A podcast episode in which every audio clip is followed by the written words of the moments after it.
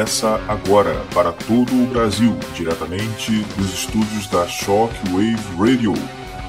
Irmãos Caverna Podcast. O podcast mais retrógrado, mais ultrapassado, mais anacrônico do Ocidente Próximo. Curta, compartilhe e nos ajude a espalhar a mensagem dos obsoletos. Até porque, quando se está na beira do abismo, o único progresso racional é voltar para trás.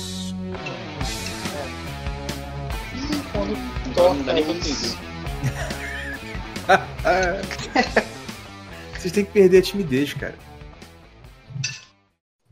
Ah, o Diego não é não, cara, eu que sou. Uhum. Como vocês podem ouvir, a gente estão jantando aí, né? Vocês podem ver pelo barulho de prato. Ai, meu Deus. Sopa. Como é que é? Prudência e sofisticação. tu viu aquele negócio que eu fui, botou o vídeo? Ou foi ele? Do irmão Caverna comendo no. foi, né? foi. Fui eu. Cara, eu nunca, eu nunca vi um vídeo tão, tão certo, cara. Tão verdadeiro. Cara, é, é um vídeo, é um vídeo, parece que é faroeste, eu nem sei que filme é aquele. É, parece que é um faroeste. É faroeste. Aquele, aquele cara fazia um filme tipo Steven Seagal, lembra? Isso, isso, isso.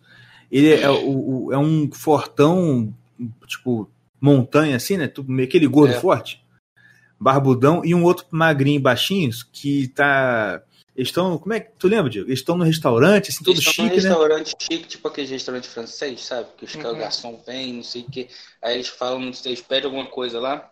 Aí o garçom vem com, com aquela bandejazinha assim, com igual bandeja de avião, né? Aí vem, aí pega o prato dele, aí bota um pouquinho assim, aí bota mais um pouquinho. Que é tipo assim, a bandeja é grandona, Aí tem um monte de coisa dentro, né? Ele bota um pouquinho de cada coisinha, só um pouquinho mesmo. Aí bota lá na frente dele. Aí pega o outro prato faz a mesma coisa. Aí faz, põe na frente dele, fica olhando assim pro prato, fica uhum. olhando pra bandeja. Aí empurra, empurra o garçom meio de lado assim e começa a botar atrás dentro do, dentro do prato. Aí É, pode crer. Aí o garçom Mas, tenta é. pegar a bandeja depois ele. Não, deixa, Vai puxando assim. Cara, em falando nisso, eu me lembrei de um bagulho. O, teve um. Teve um cara, mano, eu não lembro onde eu escutei isso, não lembro mesmo. Que acho que foi na, pra Itália. Hum. Aí, pô, tava, tava, tipo assim, foi pra Itália meio apertado, né? Ah. Aí não, assim, pô, ia comer, ia fazer graça com a mulher, comia, comia nos lugares em maneiro tal. Uhum. Mas só que quando ele, ele, ele pá, ia no lugar, comia muito pouco pagava meio caro e comia eu pouco. Que, eu te contei essa história, pô. Eu não posso contar pô, aqui. Então É. Vai, pode falar. Aí. viado, viado. Aí. Pô, cara, o cara comia pouco, né? Pô, Caraca, foi pra viagem aí no último dia. O último dia da, da viagem. Ele... ele foi pegar, comprar, comer, aí deu uma esperada no restaurante. Não, não, ele encontrou, ele encontrou uns brasileiros lá. Isso, é. E aí conta ele tu, comentou. Conta tu aí, conta tu. Não, não, eu só vou falar essa parte, você conta o resto. Que ele encontrou uns brasileiros lá, e aí comentou: é, vocês estão gostando? Pô, tô me amarrando. Só que, caraca, a gente vai no restaurante, pô, vem pouquinha coisa. A pessoa olhou assim, né? Não, cara, vem muita coisa. Aí fala. Aí ele, não, pô, aí, pô, não, pô, vem muita coisa, vem, pô, coisa pra caraca tal. Aí ele, não, cara, pô, como? É, vem merdinha de coisa no, no prato e, pô, acaba a gente vai embora. Aí ele falou assim: não, cara, na Itália é assim: tipo, chega pra, a entrada, depois chega outro prato, depois chega outro prato. Ele ia sair no primeiro prato. Só que, Muito é. bom. É verídica? verídica? Sério, Só que cê, pô, é, é sério. É história, é história É verídica, é verídica, é verídica. Eu só não posso contar quem é, porque senão eu me ferro, mas é verídica, pô, eu vi. Ah, mas conta, o. Conta pra gente e depois é, corta. não. não. Depois que acabar a gravação, eu, eu não eu esqueço. Aí, ó. Salva de Uma palmas. salva de palmas pra você. Salva de palmas pra mim. Mas é porque Caraca. também é o seguinte, não é só esperar, você tinha que pedir. Tá ligado? Você, É, é assim, assim, lá, fora, lá, fora tem, lá fora tem refeição que eles chamam de. é, é, tipo, curso. É curso em inglês. Uhum. Aí você tem refeição de três cursos ou cinco cursos. É, Ah, é eu tudo- vi isso aí mesmo. É, acho que é isso aí mesmo que ele falou. De curso. E aí é isso, o cara, tipo assim, eu não sei, não eu tá não sei se é né? curso, não. Eu sei que inglês é, é curso. Aham. Nossa. É igual aqui, cara. Sabe que aqui onde eu moro se me, me acostumo mal? Porque vocês não sei se vocês lembram, porque vocês não acho que vocês não foram muito em mercado aqui, mas aqui o mercado não é interior, né? Vocês sabem que não é grande centro nem nada, Hum. nem longe disso. mas é, você chega no mercado, tem um cara no caixa e sempre um cara para botar as suas compras no saco. Sempre, Ah, é, né? Eu né? Sempre vez. tem. É. E, e eu não sei, é todos, acho que são todos os mercados que tem isso. E aqui, aqui, aí no começo eu me estranhava, mas depois eu acostumei, tipo, pá, eu não sei onde eu fui. ah, lá na casa da minha sogra. Aí cheguei lá, comprei as coisas e tô olhando, Tá esperando. Aí eu, caraca, vou ter que botar, mano. Aí botei e falei assim, caraca, Que absurdo. que coisa absurda, gente. Olha como é que pode. Agora, agora que eles, eles, eles adotaram a venda de saco, né? Plástico em vez de dar. Palhaçada, né? Mais ou menos, né, cara? É bom. Eu acho Ah. bom. Eu não acho não. É muito desperdício, cara.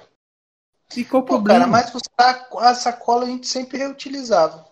É, sei, aqui no Brasil a gente aqui- sempre reutiliza. Aqui, realmente, aqui sempre. É porque- é porque-. Isso. É porque lá não tem, não tem lama, você tem que tapar o, o tênis para andar na lama. Eu não tenho. Pois não é. tinha- Aí é. na tua casa não tem também, não, safado. Aí tem É, enchente, onde não, hein? dá nem... Não, aí tem enchente. Aí ou é, é 8 ou 80, não tem lama, não. Para de caô. Aí Vamos ou você arruma uma sacola gigante, uma sacola do tamanho do teu corpo, ou você não arruma nada. É, ou Mas é- lá ou fora, é- eles Ah, Lá fora eles adotaram esse negócio de, de vender saco porque é primeiro é desperdício, lá não, não vira saco de lixo. Porque eles têm aquele negócio de reciclável, coisa reciclável, né? aham. Então você separa, se você separa o lixo em tipo como se fosse latão, Uhum. lata, lata de lixo, né? Aí tem semana que é o lixeiro vem buscar o, o lixo reciclável e o lixo de comida. Toda semana vem buscar o lixo de comida. Aí na outra semana busca os outros que não são recicláveis de comida. Aí na outra semana é reciclável de novo de comida, entendeu? Não vira lixo, Entendi. não vira, não vira sacola de lixo. Mas eles guardam também, eles compram e guardam pra, pra ir comprar de novo. Aí tu, tu leva Mas a sacola então, pro mercado, entendeu? Aí aqui, então, aqui é sem nexo essa parada. Pô. A gente usa pra botar saco de lixo. Entendeu? É, então, mas podia. podia Não, Diego, eu, não. Eu acho, eu acho maneiro esse negócio de reciclar, cara. Eu não. Eu, Não, não, assim, não, não. reciclar- Re- Mas reciclar então, é eu acho maneiro reciclar também. Mas a gente Mas já não é, não é esse tipo de reciclagem que eu tô falando. Não é reciclar de, de passar pra. É, De, de saco de, compra pra saco de lixo. compra, saco de lixo não é reciclar, pô. Claro que é, É pô. É Isso, coisa. melhor ainda não. Não, não é não. Claro que é. Cara, o, o- mas assim, o, o que eu, o- eu acho definitivo assim, em relação à à reciclagem e tudo mais é o Japão. Maluco, os caras, a usina de lixo lá, a usina não, o, o depósito de lixo, sabe o que eles fazem? É um depósito, é uma usina que eles acho que queimam o lixo, mas aí a queima do lixo gera energia para a cidade. E, cara, é um negócio lou- louco. Ah, eu já ouvi falar dessa parada. Não Tem é tão simples assim. Que, como eu Tem falei, mas é um negócio muito também. louco. Não, tem um outro lugar também que eles estavam até comprando lixo. Eu acho que é lá na Holanda, alguma coisa. É pra aqueles países de lá de cima. Não, no Japão foi um Eles negócio que comprando, eles estavam comprando lixo de outros países pra fazer essa parada. Uhum. Não, então, eu tava E a vendo. gente parando de usar saco. Tá vendo? E a gente aí, É, meu Exatamente. amigo. É, Perdendo tudo se oportunidade. resolve. podendo vender para eles. Pois é. Estão querendo tirar o Brasil da jogada internacional.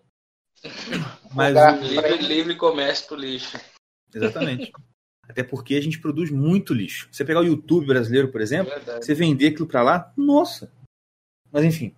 É... E as tartarugas inalando canudo. E as tartarugas comendo, Pô, comendo, como é que fala? Canudinho. Canudinho, claro. Mas isso, mas isso é um absurdo também. Olha só, se você deixa usar canudinho plástico, o que, que a tartaruga vai comer?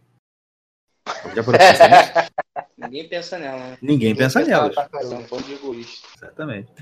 Mas tá falando do Japão. Cara, eu lembro que eu vi uma reportagem do Japão que eles estavam demolindo um prédio.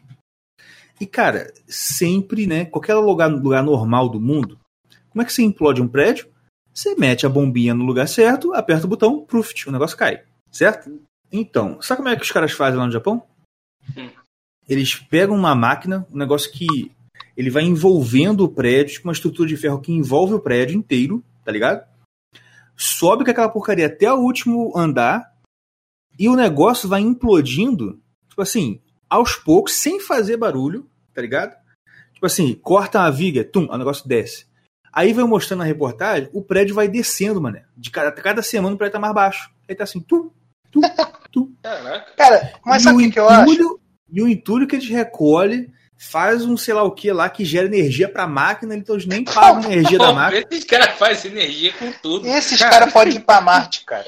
Não, esses Eles podem. são autossuficientes, cara. Eles não precisam do mundo. Ele, mais. pior que eles não precisam de ninguém mesmo, né, É, cara? pô, eles se, fa eles se fazem. Ó, eu acho que esse negócio do japonês fazer essas paradas, cara, é mais pra manter a fama deles. Eles podiam muito bem botar uma, uma coisa lá, ia ser mais barato, ia dar mais certo, mas eu acho que ele faz, não, vamos fazer uma coisa diferente, maneira pra caraca, todo mundo vai chamar atenção aqui, e Uhum. ó, só pra manter a nossa fama, porque a gente é sempre assim, pô, show, É, eu acho, é. cara.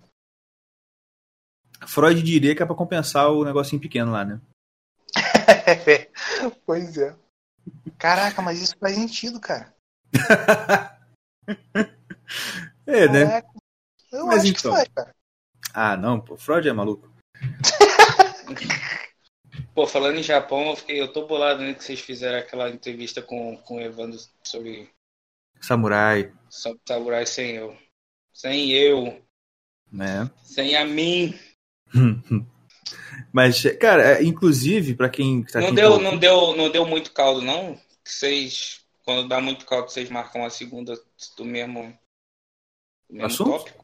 Né? Não, a gente, a gente nunca teve um episódio do mesmo tópico, não, pô. É, Não. Não. Tipo com, com o rapaz que a gente semana passada. Que Não, não, então, a gente- Ah, mas aí É. na dele foi realmente. Porque foi muito. O assunto é muito grande, o universo, cara. É, inclusive, eu quero trazer. Eu quero trazer, Universo, meu irmão. eu quero É. trazer de novo pra falar sobre temperamentos. Eu queria falar especificamente Cara, sobre sabe- temperamentos. Não, não, não. Sabe quem a gente podia chamar, cara? Porque, olha só, quem criou esse, esse podcast foi eu! Não vai cagar. Mato. Vai Chega essa merda, então. Vai, tchau. É, Fala sozinho, então, pô. deixa eu falar. A gente Ah. podia chamar sobre. A gente podia continuar com o mesmo assunto, porque tem outras. Outros. Saiu cheio de perguntas. Outras perguntas. Tô cheio de Eu perguntas queria- pra fazer pro cara É, ainda. eu, eu, eu quero fazer com ele um. eu vou ver se ele grava pra, grava pra gente uma parada, tipo assim, momento astrologia. tá ligado? E aí ele chega assim. Maneiro, cara, é isso mesmo. Aí, não, e zoeiro, tá ligado? Tipo assim, é, hoje, tipo assim, é, a dica de hoje vai para quem é ariano. Se você é ariano, é, significa, é, hoje, o tipo assim, uma coisa assim, sabe? Tipo assim, se você tem Mercúrio em, em, em touro, sabe, sabe o que isso quer dizer? Nada. Absolutamente nada. Uma coisa Tá desse tipo, tá ligado? Então, é. Mas, cara, tipo assim, por exemplo, pra tratar de temperamentos, tu não tem coragem de chamar o Ítalo, não, cara? Cara, ele não vem. Porque Eu acho que ele não tu vem. conhece ele. Não, mas assim, eu lembro que uma vez ele tava. Ele tava fazendo. Como é que fala? Live com os outros no Instagram. Na época ele tava arrumando isso aí. Aham. E aí, cara, ele botou. Eu até, na, na minha arrogância, eu pensei, vou, vou me candidatar, né? Pra fazer uma live com ele. Só que. Mas era mais de 10, mais- de 10 mil coisas. né? Isso. Ah, tem que ter mais de 10 mil. é, Mas, é, se a- mas se ele não vier, a gente sai falando mal dele, cara. Ah, simples, simples. Ué? Sério? É, Chama ele. Se ele não vier, a gente sai falando mal dele, mas muito mal. Aí chama outro, entendeu? Chama o, o Marco mesmo pra falar de Que quem era. esse outro aí que a gente chamar, ele vai vir porque ele já viu que a gente falou E mal o- ou, ou a gente chama o Thales. O Roberto? Gugu. Não. Ou o Gugu, aí esculacha ele mais ainda. Mas chama ele primeiro, coitado. Não, outra coisa que a gente tem que chamar o Marcos de novo aqui é porque eu não fiz a minha imitação do Gugu pra ele. Ele, ele vai dar um risinho assim, ó. tu sabe, né? Ele vai. Não, não, não. Ele é melancólico igual eu. Ele tem humor negro. Então ele vai. ele vai Por entender. isso mesmo que ele não vai. Por isso, pelo humor negro dele, que ele não vai achar graça. É ruim, hein? Tô zoando. Não, mas deixa eu te falar, mas é. Pô, cara, eu acho que o tempero. Assim, a gente podia continuar com, com, as, com as perguntas não feitas sobre astrologia com o Marcos e tentar chamar o cara, ou o Thales ou o Gugu, maluco. Será que eles vêm, cara? Cara, eu acho que eles vêm, cara. O, que... o Gugu eu acho mais, mais difícil, porque ele é muito. Pô, ele tem um ar misterioso, assim, sacou? Mas é por isso Mas, que é legal. Pô, cara, né? Não. Seria um. Seria um, Bru, um, um bruxão da. Como é que é o nome? Onde é que ele mora mesmo? Argélia, não. Ô, Jesus, esqueci, rapaz. Romênia. Ah. Romênia, isso mesmo. Bruxão da Romênia. Uhum. Mas. Não, aquele cara, sinceramente, ele, esse cara mudou minha vida, cara. Então, não, Tem uma, um amigo meu, um amigo meu me mandou um áudio dele de uma aula chamada. Quem? O, não, um amigo meu que chama Moisés mandou uma mensagem. Não, do tô falando. Mensagem não, uma aula do Gugu chamado O que é o pão. Maluco. Tu... Que... Acho que tu me mandou. E não ouviu, com certeza. Não. E manda de novo que eu devo ter apagado. Por favor. que eu tô falando sério, não tô brincando, não. não é uma oportunidade mais. nova pra ele apagar outra coisa. Né? Eu estou no meu limite, Brasil. eu não aguento. Uma hora eu ouço, cara. Uhum. Mas tudo bem. É... Não, o que, que, eu ia falar? É uma aula muito boa que ele vai explicando aquela questão do pão como elemento da, da Eucaristia ou, para a gente que é protestante, da Santa Ceia. Né? Que o pão é o corpo de Cristo. Aí ele uhum. vai explicando o, fazendo uma analogia entre o processo de fabricação do pão, né, a, a, a, o pão, né, a natureza do pão, e a vida cristã. Nossa, cara, maravilhoso. Não é de arrepiar, você sai da aula assim, meu Deus, eu sou um merda, sabe? Cara, mas esse cara é muito bom, cara. Sério mesmo? Cara, é muito bom mesmo. Inclusive, é esse meu amigo que me mandou, é, esse, inclusive, esse, esse amigo que me mandou a aula para ouvir, salvo engano, ele já transcreveu essa aula, já revisou umas sei quantas vezes. Ele tem ela escrita todinha, tá ligado? Poxa, eu falei pra ele, falei assim, cara, manda, manda pra ele, Google. É, manda pra ele e ele fazer um livro, cara, que isso aí vai dar um livro fantástico. É. Só que o problema é que eu já reparei, todo, os meus dois amigos, meus dois melhores amigos, né?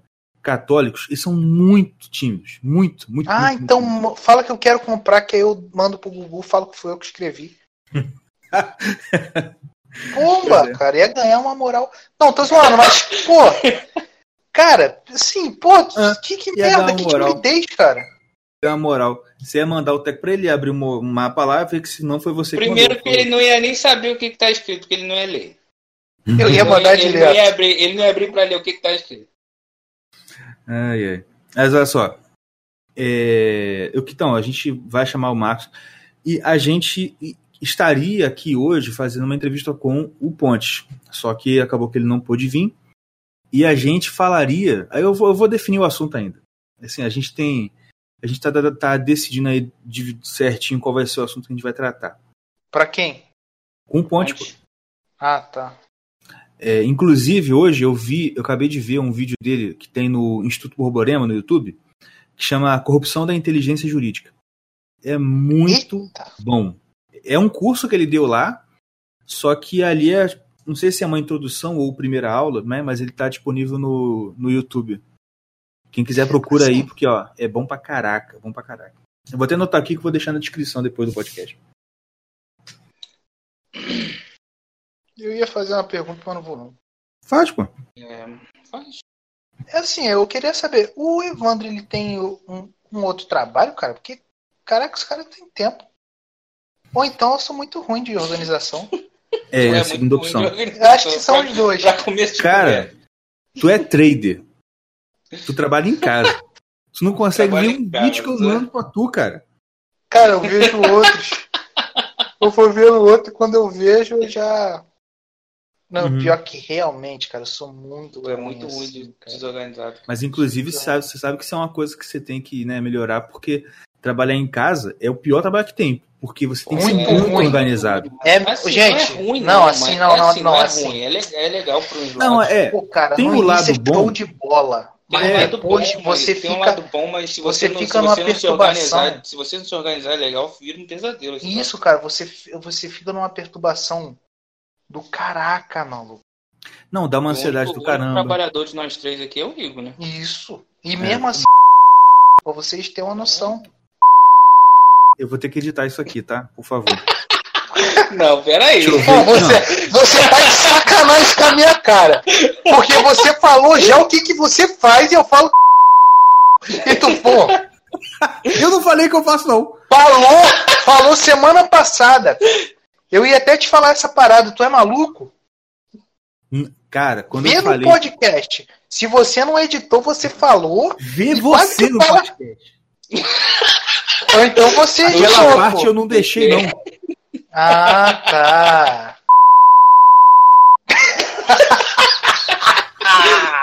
Faz só. Igor, Igor, Igor, em vez de editar, faz só um pi quando ele É. fala. É, Eu tô notando isso aqui mesmo. Não melhor. edita não, Melhor. eu- É, o que que eu ia falar? Eu ia falar uma parada. Mas então, tirando esse negócio que o Yuri tá falando, é, trocando de assunto um pouco, a gente não ia entrevistar um cara de, de música clássica? Pois é, é, é, é, ainda não me respondeu, não. Eu vou insistir. Ah, eu fiquei animado com isso aí. É. Eu- o, o Ponte também pode falar de música clássica. Ele sai pra cacete de música clássica. Aí é isso que eu tô Mas eu falando. quero diversificar. Ah, Cara, então vocês concordam comigo que ele tem três vidas diferentes, cara. Mas é, cara. É isso que eu fico impressionado com o Ponte, porque é a mesma impressão que eu- é a mesma coisa que eu me impressiono com o Olavo. Porque você liga o Olavo no YouTube lá, Olavo Islamismo. Ô, o cara fala de Islã como se fosse um shake, sei lá. O Olavo, sei lá, psicologia. Brum, tratar de psicologia. Não, e pior que é assim. Tudo que é, ele fala, ele fala com propriedade e do ele cacete. cita um monte de livro. Isso. Ele e já é- leu. Mas Pô, então, o Olavo ele faz o quê? Isso, ah, não, e tudo bem. Aí ele é Ele filósofo. é filósofo. né? Mas é isso que é a minha O- pergunta. O, Evandro é filósofo? Não, Ele Evandro é é, assim. professor. Ele é, ele é- ele é Ah, Ah, advogado. Ele é O advogado e o advogado. professor? É, é advogado e professor. Só Mas que, salvo engano, eu ouvi em algum lugar que ele tá parando um pouco com. A advocacia tá focando só na, na- na- na- nas aulas, e o que ele quer focar mesmo é essa parte mesmo de escrever livro, né? Que já tem um livro traduzi que ele traduziu. Ele tá para sair um livro que ele já escreveu, que vai ser publicado. Aí, olha só, né? O cara, o cara é professor, é advogado, e o livro que ele escreveu, que vai ser publicado agora, é sobre a relação que existe entre, entre a Eneida e a Ilíada, que são dois clássicos aí épicos, né? conheço, pô. É, Não, amigo íntimo. li semana passada. É, Não, eu tô lendo a Odisseia, eu falei pra vocês. Uhum. é, já era pra tu ter lido, né, meu filho? Já há muito tempo, cara. Enfim, Bomba. mas o, O outro. resumo depois. Bomba, cara. O resumo fácil, ó, pra quem não tem preguiça de ler, toma vergonha na cara e lê. Mas pra iniciar, tem um desenho, cara, na no, no YouTube, Ah, tem uma animação, verdade. um desenhozinho. As, ele, Yuri, a- as minhas filhas conseguem te contar a história da Odisseia, você não sabe. Pronto, elas me contam então, é. Não tem problema, eu sou humilde. Pois é. Mas, não, o Evandro é outro monstro, cara. É incrível. Porque, assim, é o que o Flávio falou, que ele ia ser o líder, o líder da direita, não sei lá o quê. Porque, cara, Qual a foi? diferença. O Morgenstern. Ah, A diferença é essa, porque o Flávio, ele é o, ele é o cara da área dele, literatura, ele fala também um pouco ali de. Mas os assuntos que ele fala no- nos podcasts, que não é o assunto próprio dele, ele fala bem, ele conhece, ele lê e tal. Só que não é na profundidade que, por exemplo, o Evandro tem, tá ligado? Não, é- assim, posso falar? Posso falar pode. uma parada? Porque eu acho o Flávio, assim, eu não acompanho muito ele, eu acompanho Não fala, mal dele, ele- não fala mal dele, não, que eu ainda quero chamar de podcast, tá? Por favor. Pô, pode chamar e fala que eu e mostra esse trecho aí pra ele. Tô brincando. É, não, vou falar mal não. Tô falando assim que eu acho o Flávio, ele ele é um crânio também. Ele sabe pra caraca.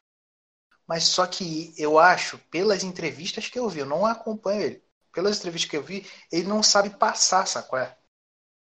Entendeu? Às Sim. vezes ele, ele, ele, tipo assim, ele dá uma embolada no meio de campo. Porque É, então. porque não eu sabe vi- passar. Às vezes tu fica, tu fica meio confuso se ele ganhou a, a discussão ou não. diferente do. do, do, Evandro. Evandro, entendeu?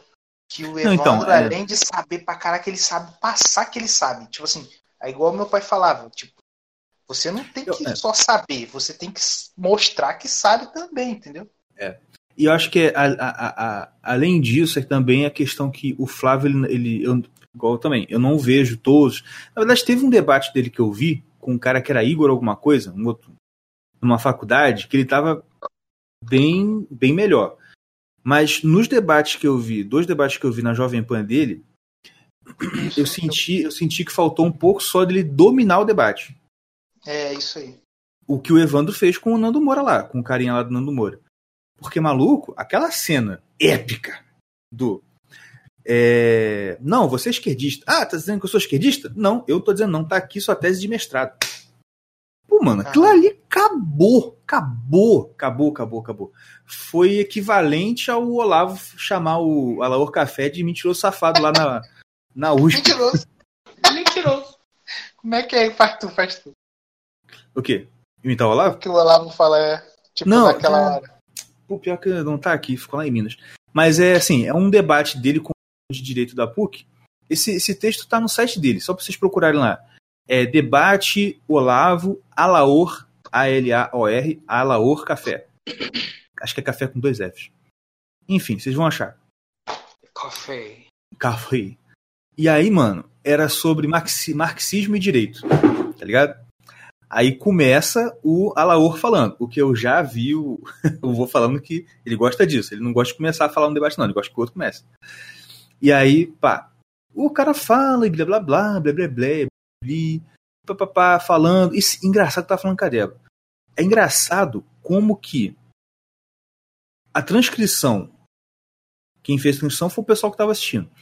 A transcrição das falas do, do professor lá, o Alaô, e as transcrições do Olavo, mano, é, é muito diferente. Tipo assim, você consegue ver coerência que parece que o Olavo tava escrevendo, parece que ele tava falando, tá ligado? Aham. Agora, o outro, putz, cara, negócio confuso pra caramba, umas frases, sabe, cheio daqueles, é, e veja bem, então, sabe, tá ligado? Muito confuso, muito confuso. Enfim, aí o cara tá falando, marxismo e não sei o quê, porque bem, veja bem, Marx, então ele enxergou o momento, ah, blá, blá, blá. Aí depois de meia hora, que cada um teve meia hora pra começar, aí começa o Olavo. Bom, é, queria primeiro observar que o meu oponente aqui é menos marxista do que me, informaram. Tá ligado? tipo assim, o cara nem sabe direito o que tá falando. E aí começou a falar pá, pá, pá, pá, pá, e ficou a discussão. No final, o que que ele acho que foi quando ele toca na ele toca naquele ponto, né, que todo mundo reclama de que o ah, porque o como é que chama? É, o socialismo causou muitas mortes, aí eles, eles odeiam essa, ouv- ouvir essa parte, né? Aham. E o que acontece? Aí que tá também a, a parada do, do jogo de xadrez pro debate. Por quê? O Olavo, ele, ele, já sabia que ele ia jogar essa, e olha o que, que ele fez. Quando ele fala, o Olavo falou, não, porque o comunismo causou não sei quantas milhões de mortes ali, ali, ali, ali. Aí chega o cara, não, porque o capitalismo também causou muitas mortes. Ah, porque você não está levando em conta as guerras que o capitalismo causou. Aí ele, ah é? Sabe de onde você tirou essa ideia sua aí de que capitalismo causou guerra? Aí pega um livro e fala assim, desse livro aqui, ó, livro de livro negro do capitalismo, que é uma cópia do livro negro do comunismo, que foi escrito. Aí começa, pá, pá, pá, pá. então, mano, o cara, ele é pego no- com, com a na saia justa o tempo todo.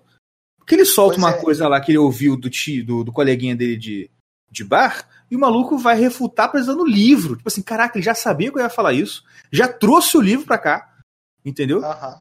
Pô, isso é Tipo muito assim, xadrez, cara. Conhece, conheceu Conheceu o a inimigo área- totalmente. e conheceu o inimigo pra caraca. Tipo assim, porque sabe que a, a mesma plataforma que fez aquele cara, ele fez um- todos os outros.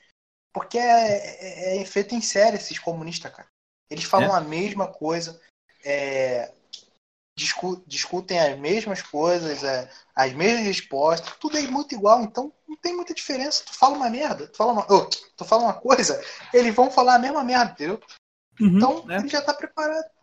Exatamente. E aí no final, ele, como ele toca nessa ferida, aí o cara começa a reagir, né? Ah, não sei o quê.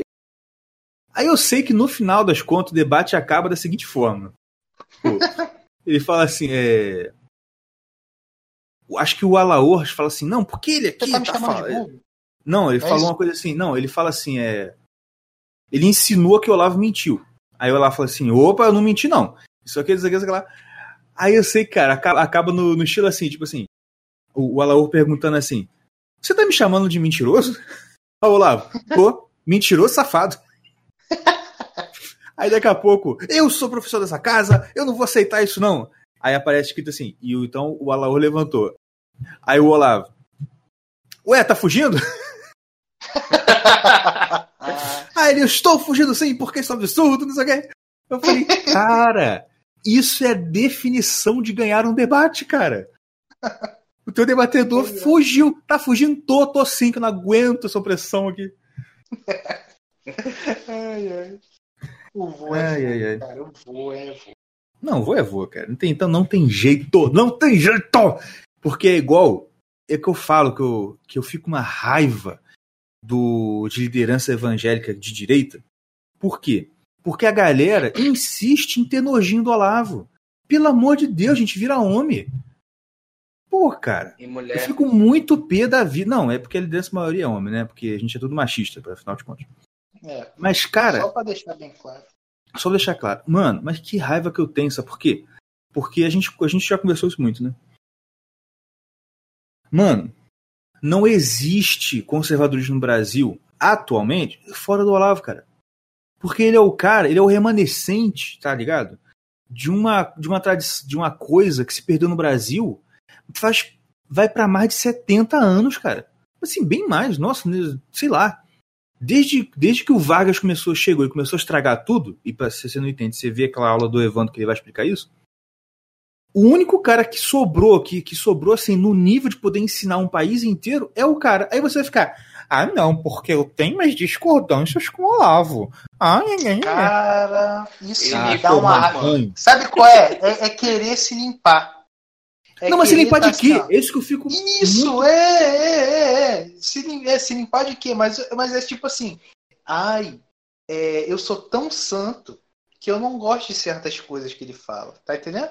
Aham. que ele É faz. que ele faz, o que ele fala. Ele fuma. É, tipo assim, chegam ao nível de, de, de, de reclamar do palavrão do cara pra. dis- Ah, eu discordo com isso aqui, tá? Ó, eu, eu sou, eu apoio ele, eu gosto dele, mas tira. Pensa, isso aqui que eu não gosto, tá? Só pra assim, pra me livrar de uma coisa de que, pô, não, não, não tem essa visão de Não, na moral. concordo com tudo, entendeu? Na moral. Esse povo, esse povo crente que tem nojo de palavrão, eu entendo que você não gosta de usar, eu entendo que você. É tudo bem, ó. Ninguém é obrigado a usar palavrão, eu não uso também, tipo assim, para dar bom dia a todo mundo. Mas eu tenho certeza que quando, né, depois do juízo final, nós fomos recebidos na glória, eu tenho certeza que Jesus vai separar o- todos os crentes que não gostaram de palavrão no canto e vai falar Calma. assim: Calma. Calma. Devagar, meu filho. vou deixar a imaginação de vocês fluir.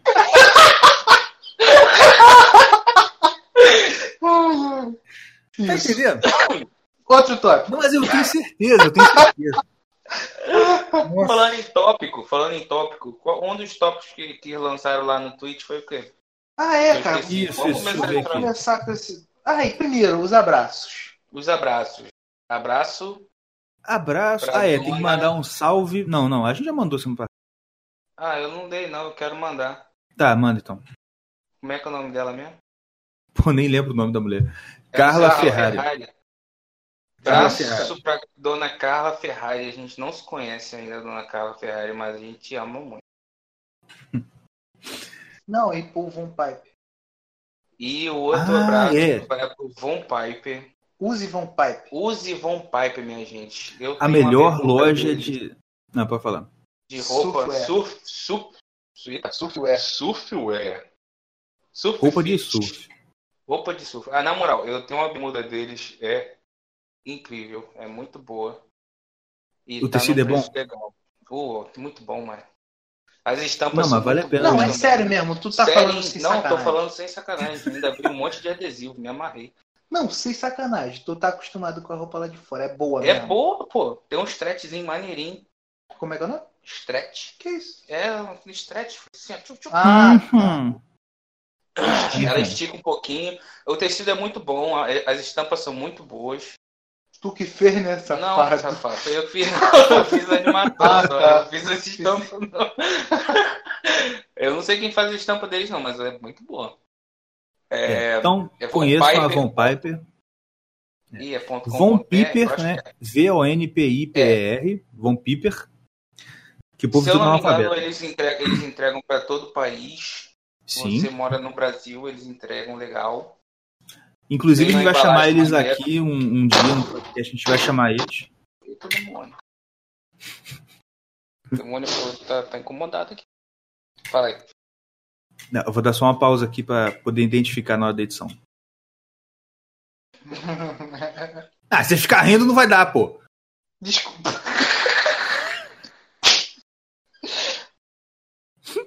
Tá bom, eu acho lá depois. É, É, tá, aqui. É, bom não, pai. peraí. Muito bom. Von, é, vai, fala. Vonpiper.com.br pra você ver.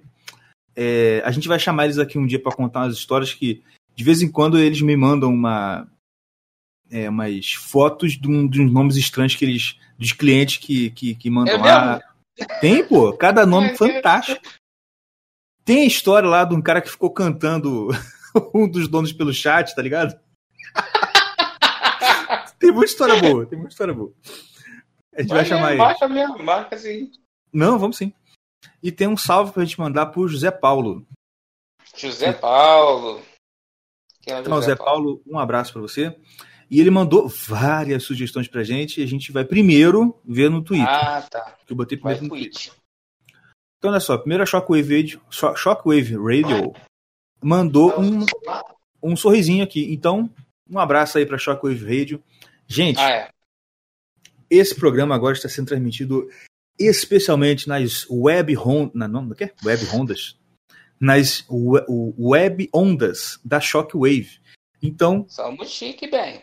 somos, somos muito chique. Em breve estaremos FM. Escreva o que nós estamos falando. E é, dá uma força lá, baixa o aplicativo da Shockwave Radio. Tem para. Eu acho que já tem para iPhone, para Android, tudo aí você pode baixar. E também colabore. A- entra lá no apoia-se barra Shockwave. Eu não sei como é que é o apoia-se, deixa eu ver aqui. Apoia-se. Cadê, cadê? Ih, perdi. Aqui. Shockwave Rádio, tudo junto. Apoia- Apoia.se barra Shockwave Rádio, tudo junto. Ajuda lá. Com qualquer coisa, qualquer dinheiro que vocês der já vai estar ajudando a, a rádio a crescer e vai ser muito bom para nós. Bom, agora chega de papo furado e vamos chamar o nosso entrevistado. Ele é vereador em Salvador e é um dos únicos, se não for o único, vereador ou político conservador da Bahia. É isso aí, a gente hoje conversa com ele, que não por acaso, exatamente por essa peculiaridade, essa raridade de ser, de ser conservador num lugar tão esquerdista como a Bahia, não poderia ter outro nome do que Alexandre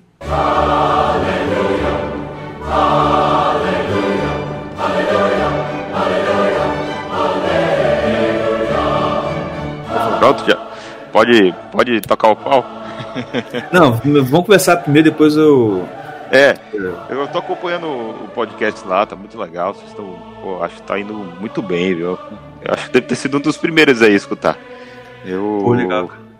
Eu. A entrevista lá do Evandro foi.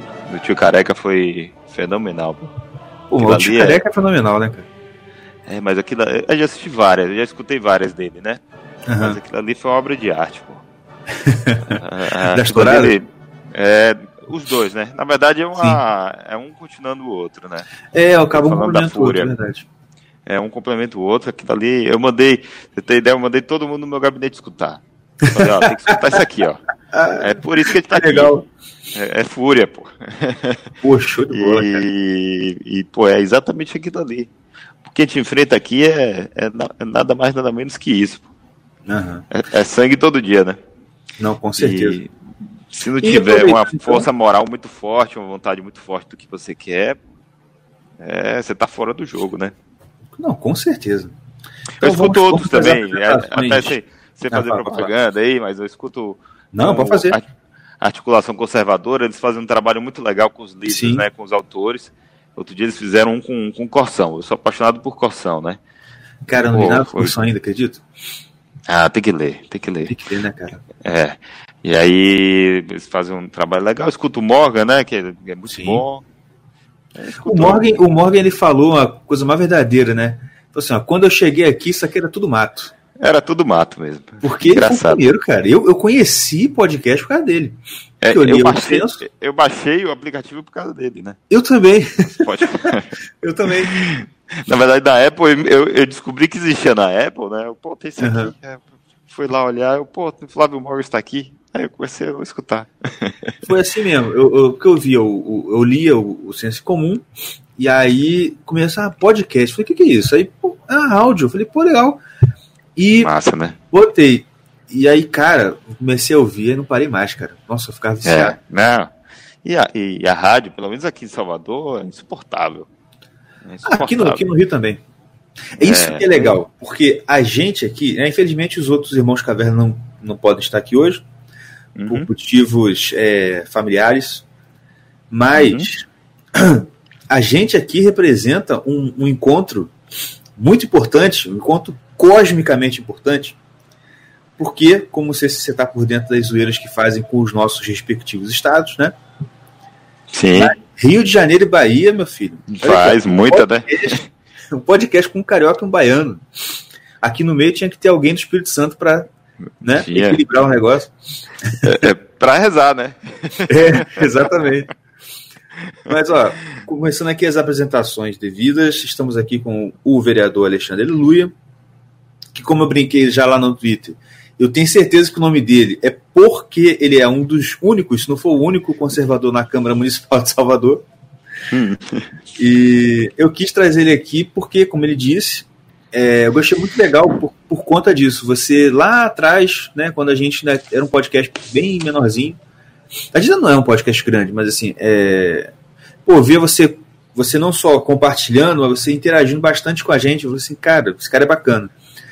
E eu falei assim, pô, um dia eu vou marcar uma entrevista com ele. Virando o ano, né? As coisas aí acertando, voltando aí à rotina, eu quis marcar com ele para a gente conversar, porque a gente tem, de certa forma, um problema em comum, né? Se você vai concordar comigo, porque a gente mora em lugares, né, em estados, onde a predominância da, do pensamento de esquerda, eu não.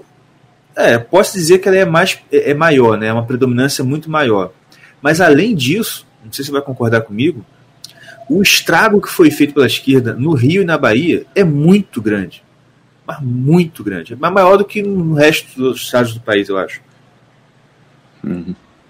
Mas pode falar aí, o que, que, você acha disso? Não, vamos lá. É, primeiro, realmente comecei lá a compartilhar as coisas do, do, do pod, né, do, do Irmãos Caberna. Eu, pô, eu gosto de compartilhar a coisa que eu, que eu gosto. Eu não fico, não fico atrás de like. Para mim não importa. Tá lá o cara, tá trabalhando, tá lá fazendo seu podcast, tá, tá colocando uma luzinha no, no meio da escuridão e, e merece, né, pô? É coisa boa. Não, tô fazendo, não é para puxar saco de ninguém.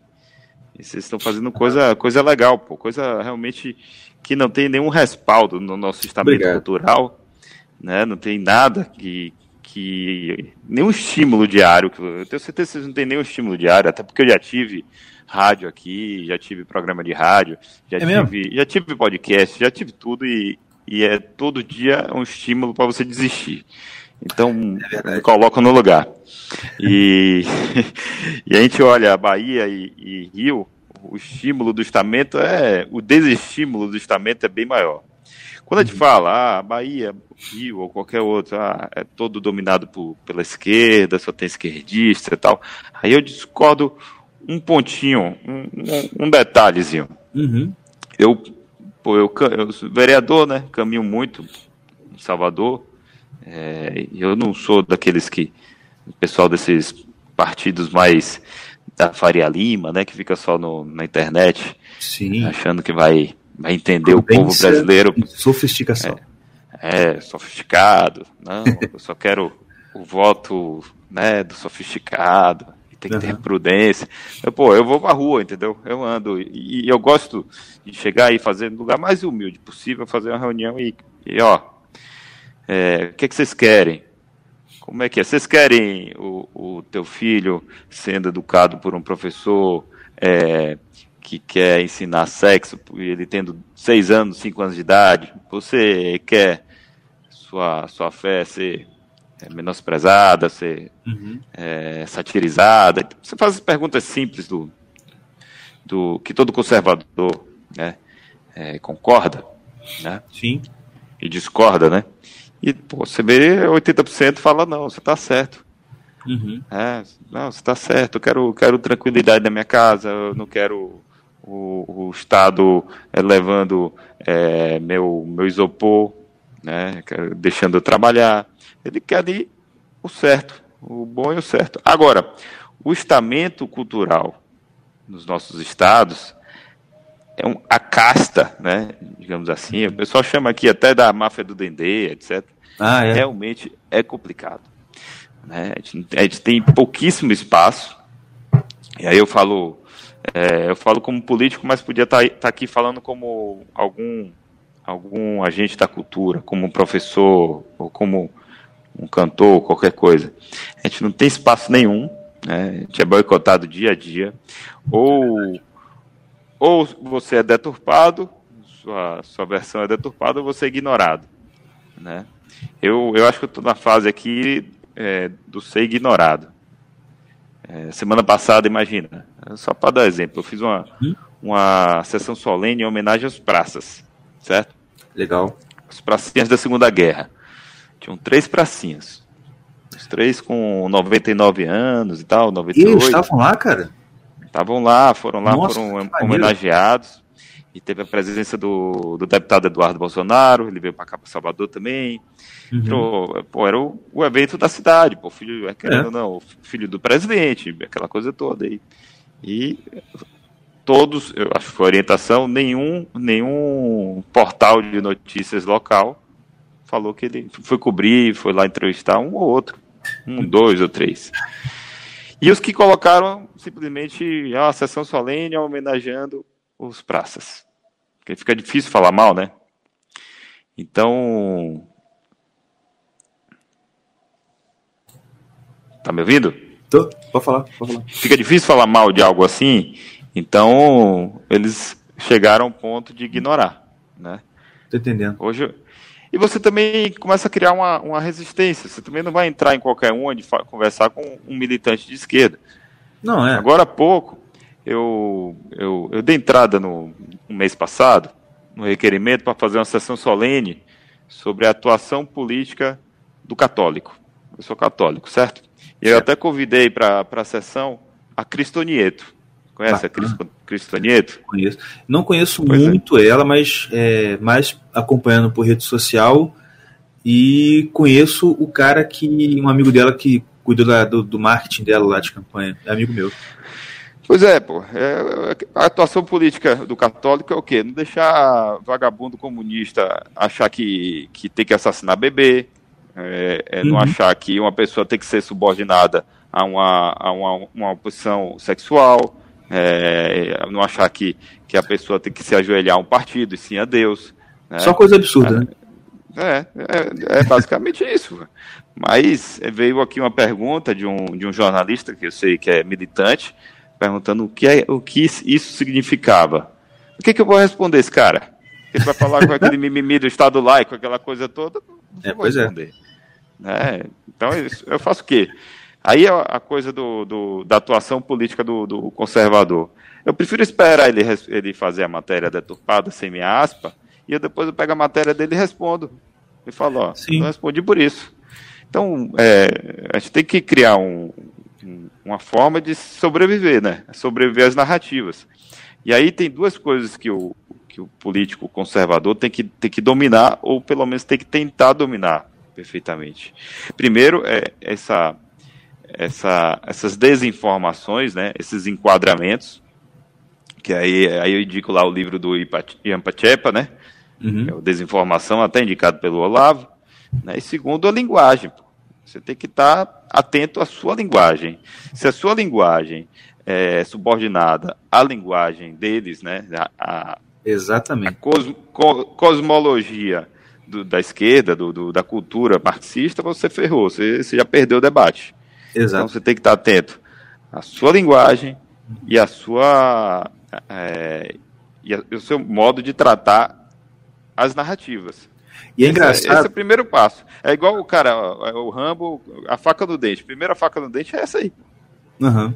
Não, e esse negócio da linguagem é muito, muito importante, porque não é, não é, não é uma frescura com palavras. É porque isso molda o seu pensamento mesmo. Porque, por exemplo. É. Não, rapidinho, só um, só um exemplo. Por exemplo, é, eu trabalho para um. Eu trabalho assim, né? Não recebo, não, mas eu trabalho como editor no, no Burke Instituto. É, não sei se você conhece esse, esse Instituto Conservador, chama Burke Instituto Conservador. Sim, já ouvi falar, já ouvi falar. E Burke eu conheço. Não, é, o Burke a gente já falar. E aí, já falar, já ouvi falar. Aí eu tô, tô, tô, editor, tô como editor lá, recebendo os textos, revisando e tudo. E uma coisa me chamou atenção num texto, que é o seguinte, no meio, assim, eu, eu, até falei com, com o cara que mandou o texto, conversei com ele tudo. Como que não só a gente tem que ter cuidado com a, a linguagem que, que a gente é, às vezes toma do esquerdista, como a gente tem que ter cuidado, muito cuidado com os livros que a gente lê. Porque, por exemplo, você lê um livro de um cara que é mais liberal do que conservador, ele está contaminado com o linguajar da esquerda. E aí você acaba sendo contaminado por, né, por tabela. Pô, esse cara, esse cara escreveu um texto bacana, muito interessante sobre a questão do socialismo ser como se fosse uma religião, né, que tem os elementos de religião nele, a questão uhum. de esperança de um, de um futuro, aquela coisa toda, né, que a gente sabe.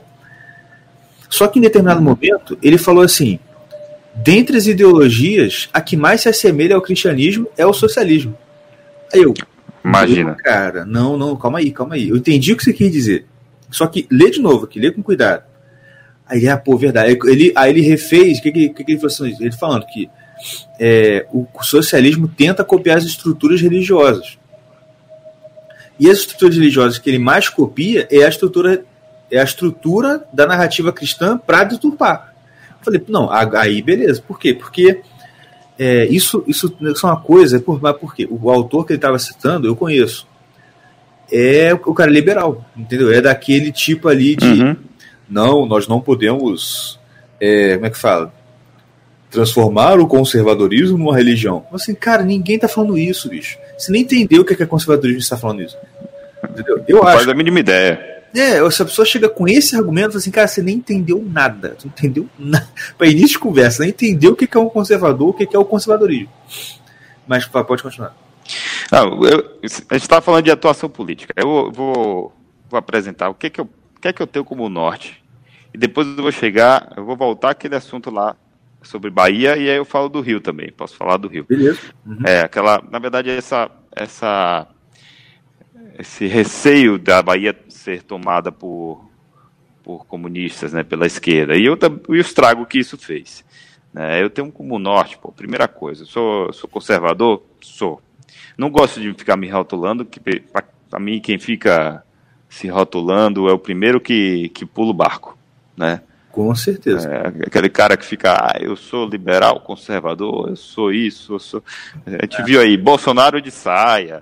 Eu sou. Porra, pra mim eu tô fora. Cara, verdade que você mim... falou. O que fica se rotulando demais é o primeiro a pular fora. Vídeo é primeiro... que a gente já viu aí dos que pularam fora, né?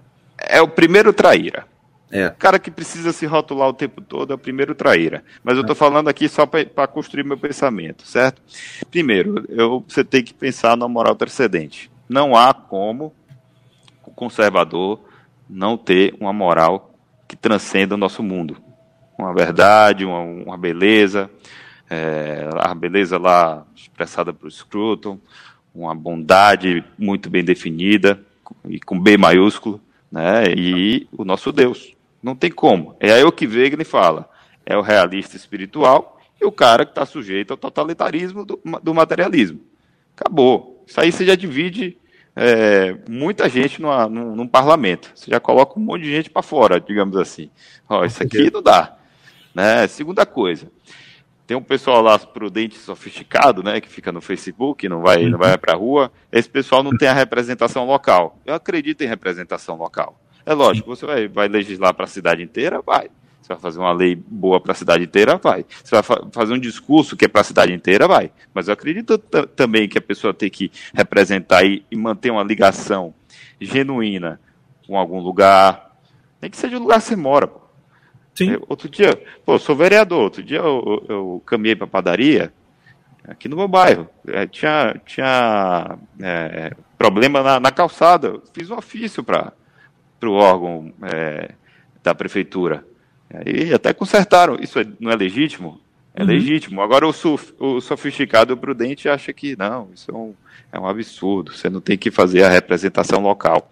E é exatamente esse pensamento oposto à representação local que criou toda essa narrativa que a gente vê do vereador ao deputado de, desses, desses super órgãos burocráticos que não representam ninguém. Certo? Sim. Aí a gente vê, é a mesma construção é, lógica. Por isso que eu sou tão apegado à representação local. Se eu for vereador, deputado estadual, deputado qualquer coisa, você tem que ter uma ligação com as pessoas. Né? Senão você fica ali, o cara fica lá Brasília, perdido, não sabe o que ele está fazendo, não tem uma, não conversa nem com o frentista de, de posto de gasolina. Né? Até porque, se você ter essa questão da representação local, você está lidando com a realidade do, da, da tua profissão ali, né? Que é cuidar na realidade. ali, senão você fica na, na abstração, como você estava falando. Porque senão você fica na abstração. Terceira coisa, aí é o que eu falo, você tem que, você tem que criar suas, suas salvaguardas num mundo extremamente complicado sua linguagem tem que estar muito afinada, né?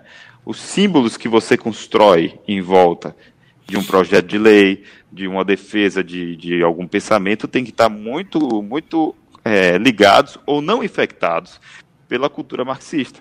Isso uhum. é difícil. Isso é. exige um, uma certa leitura, tá? uma, um, um, uma atenção redobrada, exige. Mas se você não, não fizer, você já está trabalhando para o inimigo. O inimigo é o movimento revolucionário. Né? Uhum. Muito fácil. E você tem que definir muito bem qual é o seu inimigo. O comunismo, que é via cultura, eles criam uma cultura, uma, uma cosmologia, digamos assim, completa, uma prática. Por que prática? Para mim, o, o, comunista, se, que, se tiver que se vestir de padre e ir para a missa, ele faz para ganhar a eleição. Então você tem que estar atento a isso, tem que saber né? É. E terceiro, saber que ali é definido um movimento revolucionário. Não é simplesmente umas ideias que, que pegaram lá de Marcuse, de Gramsci e tal e começaram a defender. É um movimento Sim. revolucionário muito bem definido. E aqui é liderado por um partido muito bem definido, que é o Partido dos Trabalhadores. Né? E na América Latina, pelo Foro de São Paulo. Pronto. Quarta coisa, o político atuante conservador tem que saber o que conservar. Ah, tá bom, Boa. falei aqui no começo. Do bem, do belo, da verdade. Não falei? Da nossa moral transcendente, ok? Tudo bem. Mas e aí? Vai conservar o quê?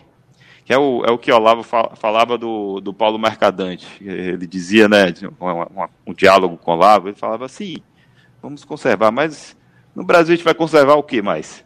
É como se não tivesse mais o que conservar. E aí, a gente vai conservar o quê? E não tem como você conservar se você não conhecer o mínimo do, da, da gênese do nosso país, do nosso estado, do que, de onde surgiu. Sim. Bahia surge, assim como o Brasil, e assim, assim como o Rio, até de maneira é, bem forte, né? Surge é um pouco o, o, Evandro Pontes lá com o Ian Razoni é, e, o, o, uhum. e o Virtude do Nacionalismo, mas surge do mito, é, de dois mitos, do mito é, da, da formação de um Estado Nacional Israel de Israel, né, que é fugir ou tirar das suas costas um tirano, né? Lutar por isso. Sim. A Bahia, de maneira muito clara, ali um ano depois, os caras só cai fora que vocês não vão tiranizar a nossa vida. Né? Isso aqui é, o, é a mesma coisa que Israel fez, é a mesma construção. De certa forma, também é a mesma construção que Portugal fez, né? Com, com o, na Batalha de Eurix, ali, Dom Afonso Henriques. Então é igual. Gênese católica, a Santa Igreja faz parte do nosso, do nosso imaginário, do nosso ideário ali, tá? Inclusive na igreja do, do ou na, na bandeira do Império, né? Então a gente tem as coisas muito bem definidas. A gente sabe o que conservar. Né? O conservador tem que saber direitinho o que é que ele quer conservar. E a gente vai para a Bahia. A Bahia não, a Bahia não é um lugar é, fadado a ser governado por tiranos comunistas. Pô, você pega aí, é, tinha tudo para dar errado aqui, tinha tudo para virar um Brasil com um buraco aqui de uma republiqueta é, de bananas falando português e tiranizada por, por Portugal, ou depois uma independência é, louca como, como alguns países é, da América Latina, mas não. Né, foi um país que conseguiu expulsar tiranos, conseguiu completar o mito israelense de, de independência, né, uhum. e juntou aqui Salvador, o pessoal de Salvador, eles de Salvador, com cachoeira, ó, vamos lá, a gente tem que colocar para fora, batalha no mar, batalha na terra. Antes, teve batalha para expulsar holandês. Então, porque tem aqui o primeiro lugar dos do jesuítas, né, depois da, da, terra de Santa Cruz lá, tem tudo. Só olhar, tem tudo, absolutamente tudo. Agora, os caras tomaram conta de maneira muito forte, sim. E até diferente de Salvador do interior. Eu vou, vou até um pouquinho mais específico. Sim. É, no interior, de uma maneira muito mais falsa franciscana com Lula, né? Uhum. Lula, pai dos pobres, mas um conservadorismo é, e a tradição no interior ainda é muito forte, só que os políticos, aí eu, a culpa é, é nossa e os políticos que se, deveriam ser conservadores não conseguem é, utilizar isso e, e, mostrar que, que as tradições estão sendo atacadas, né? Bolsonaro já, já melhora essa, essa simbologia. E Salvador. Salvador realmente é uma cidade atacada por, pela esquerda, esquerda, nova esquerda, né? Pela, pela esquerda pessoalista. Né? Aqui uhum. é um, um, lugar mais complicado. A cultura católica é muito forte no interior, então isso, porém, a igreja também é muito submissa e até é, trabalha pela, pela esquerda no, no nosso interior. Na, na linha franciscana, né? na linha do pai dos pobres. E aqui em Salvador acaba que o secretismo religioso é, realmente não cria nenhum, nenhum laço de tradição na cidade e as pessoas ficam, ficam vagando sem saber a sua história. Então esse é, esse é o, o quadro geral. Salvador é um lugar que a esquerda, a esquerda marxista, a esquerda é, nova esquerda, né, gramsciana, marco, marcosiana, muito retroalimentada pelo, pela casta midiática aí, é muito forte. Mas também tem um, um povo muito conservador, né, muito simples. Você uhum. vai para os lugares, né, é, isso aí você tira a, a, Vila, a Vila Madalena daqui, né, o Leblon daqui, que a gente também tem, Sim. mas você vai para os lugares que a gente tem pessoas simples, as pessoas querem aquilo. Que eu falei é. mais cedo, a tranquilidade da sua casa, com é, comida, querem, não querem o, o Estado atrapalhando ali o seu pequeno empreendimento, então atrapalhando, é, gerando desemprego, querem, querem poder ir para a igreja tranquilamente, né, sem, sem serem atacados. Não, não acha ruim quando o bandido atacado. apanha da polícia. Vou achar ótimo. É. É, quer, quer vagabundo preso. Uhum. Não é diferente. Não é diferente. Olha, o nosso, nosso povo é conservador. Agora, Sim. aqui tem uma infiltração é, na casta muito forte. Eles são alimentados com dinheiro, né, são retroalimentados. Tem a, a tal da máfia do Dendê que tem, né, que é o pessoal que vai, tem show, são os, os, mesmos que tem show, os mesmos que falam bem de si mesmos e falam bem dos que alimentam a si mesmos. E, e, e assim o, o, o ciclo vai, vai, vai girando, né? O movimento revolucionário vai girando com eles. Eles não sabem que estão trabalhando, trabalhando para isso. Eles apenas fazem porque estão né, tranquilos e estão ganhando dinheiro. O único que se arvorou a ficar contra isso tudo foi o, o Netinho. Não sei se já ouviu falar. Foi, tirou foto Sim. com o Bolsonaro na campanha. E ele está fora da, desse pessoal, dessa patota. É. Né? Toda hora algum vai lá e xinga. Não vê o Netinho tocando em, em vários é, lugares. O cara, é, o cara é cancelado mesmo, como o pessoal está dizendo hoje em dia, né? É, cancelado, mas ele é, ele é Red Pill e ele, e ele também já, de certa forma, já estava um pouco consolidado. Mas pega um cara novo fazer isso. Um não cara foi... entrando. Exatamente. Porra, o cara Eu lembrei agora que você falou, e pode ver que isso não é de hoje também. Isso hoje foi acentuado por conta do, da, da entrada do Bolsonaro na, no mundo político e né, na vida do brasileiro. Mas você voltar bem antigamente, por exemplo, você estava falando aí do Netinho, eu lembrei também do Belchior. O Belchior uhum. também foi um pouco disso. Não que ele, ele não era de direito, não era. Só que bastou ele não ser submisso a essa máfia de MPB, os caras ostracizaram ele. Mano. Ah, sim. Ele passou o resto da vida lá no Uruguai, morreu lá tranquilinho.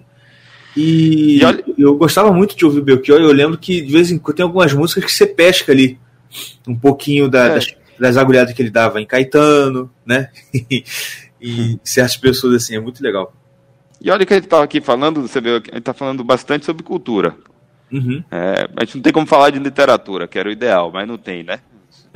A Bahia não tem nada, então não tem nem o que dizer. Seria ideal se tivesse, né? É, também não tem cinema. Aqui não tem nada. Eu estou falando aqui de cultura, que, querendo ou não, é o que, é o que gera o mínimo de arquétipos, né, de modelos não, as pessoas. E é muito importante também, porque é uma coisa que eu sempre, é, assim, uma coisa que eu sempre falo. É, é tão importante porque é o único, não, não tem nada, pô, não tem, não tem é. literatura aqui. Exatamente, não, e, e até a literatura, e até quando você tem, por exemplo, é, é porque, o, cara, querendo ou não, o filme ele vai alcançar sempre muito mais pessoas do que o livro. Ponto. A música vai alcançar muito mais do que a poesia, entendeu? Uhum. Porque é natural, por exemplo a gente estava aqui em casa, aí minha esposa achou no, no aplicativo lá vários filmes bíblicos. Não sei se você lembra uma coleção que tinha antigamente, vários DVD verde da Bíblia. Hum. Tinha história de José, Davi, tinha um monte. Lembro, lembro. Eu, eu, lembro que eu via muito isso quando era menor. E aí uhum. ela começou a ver e falou assim, gente, olha como é que é muito mais, você entende muito mais, porque você vai vendo, você vai lembrando das passagens que você, que você já leu.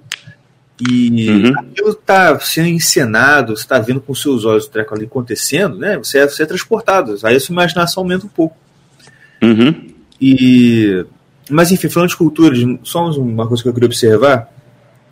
É, e você percebe que aqui no Rio, você está pensando, tem, tem uma certa causa para a casta midiática, artística, ser tão esquerdista igual é é uma coisa aqui chamada Projac. Né? Ah, sim. Que é o que exporta uhum. o esquerdismo, esse esquerdismo aí, né? Psolista para o Brasil. Não, e que, e que acaba chegando aqui na Bahia, né? Sim. É a mesma coisa.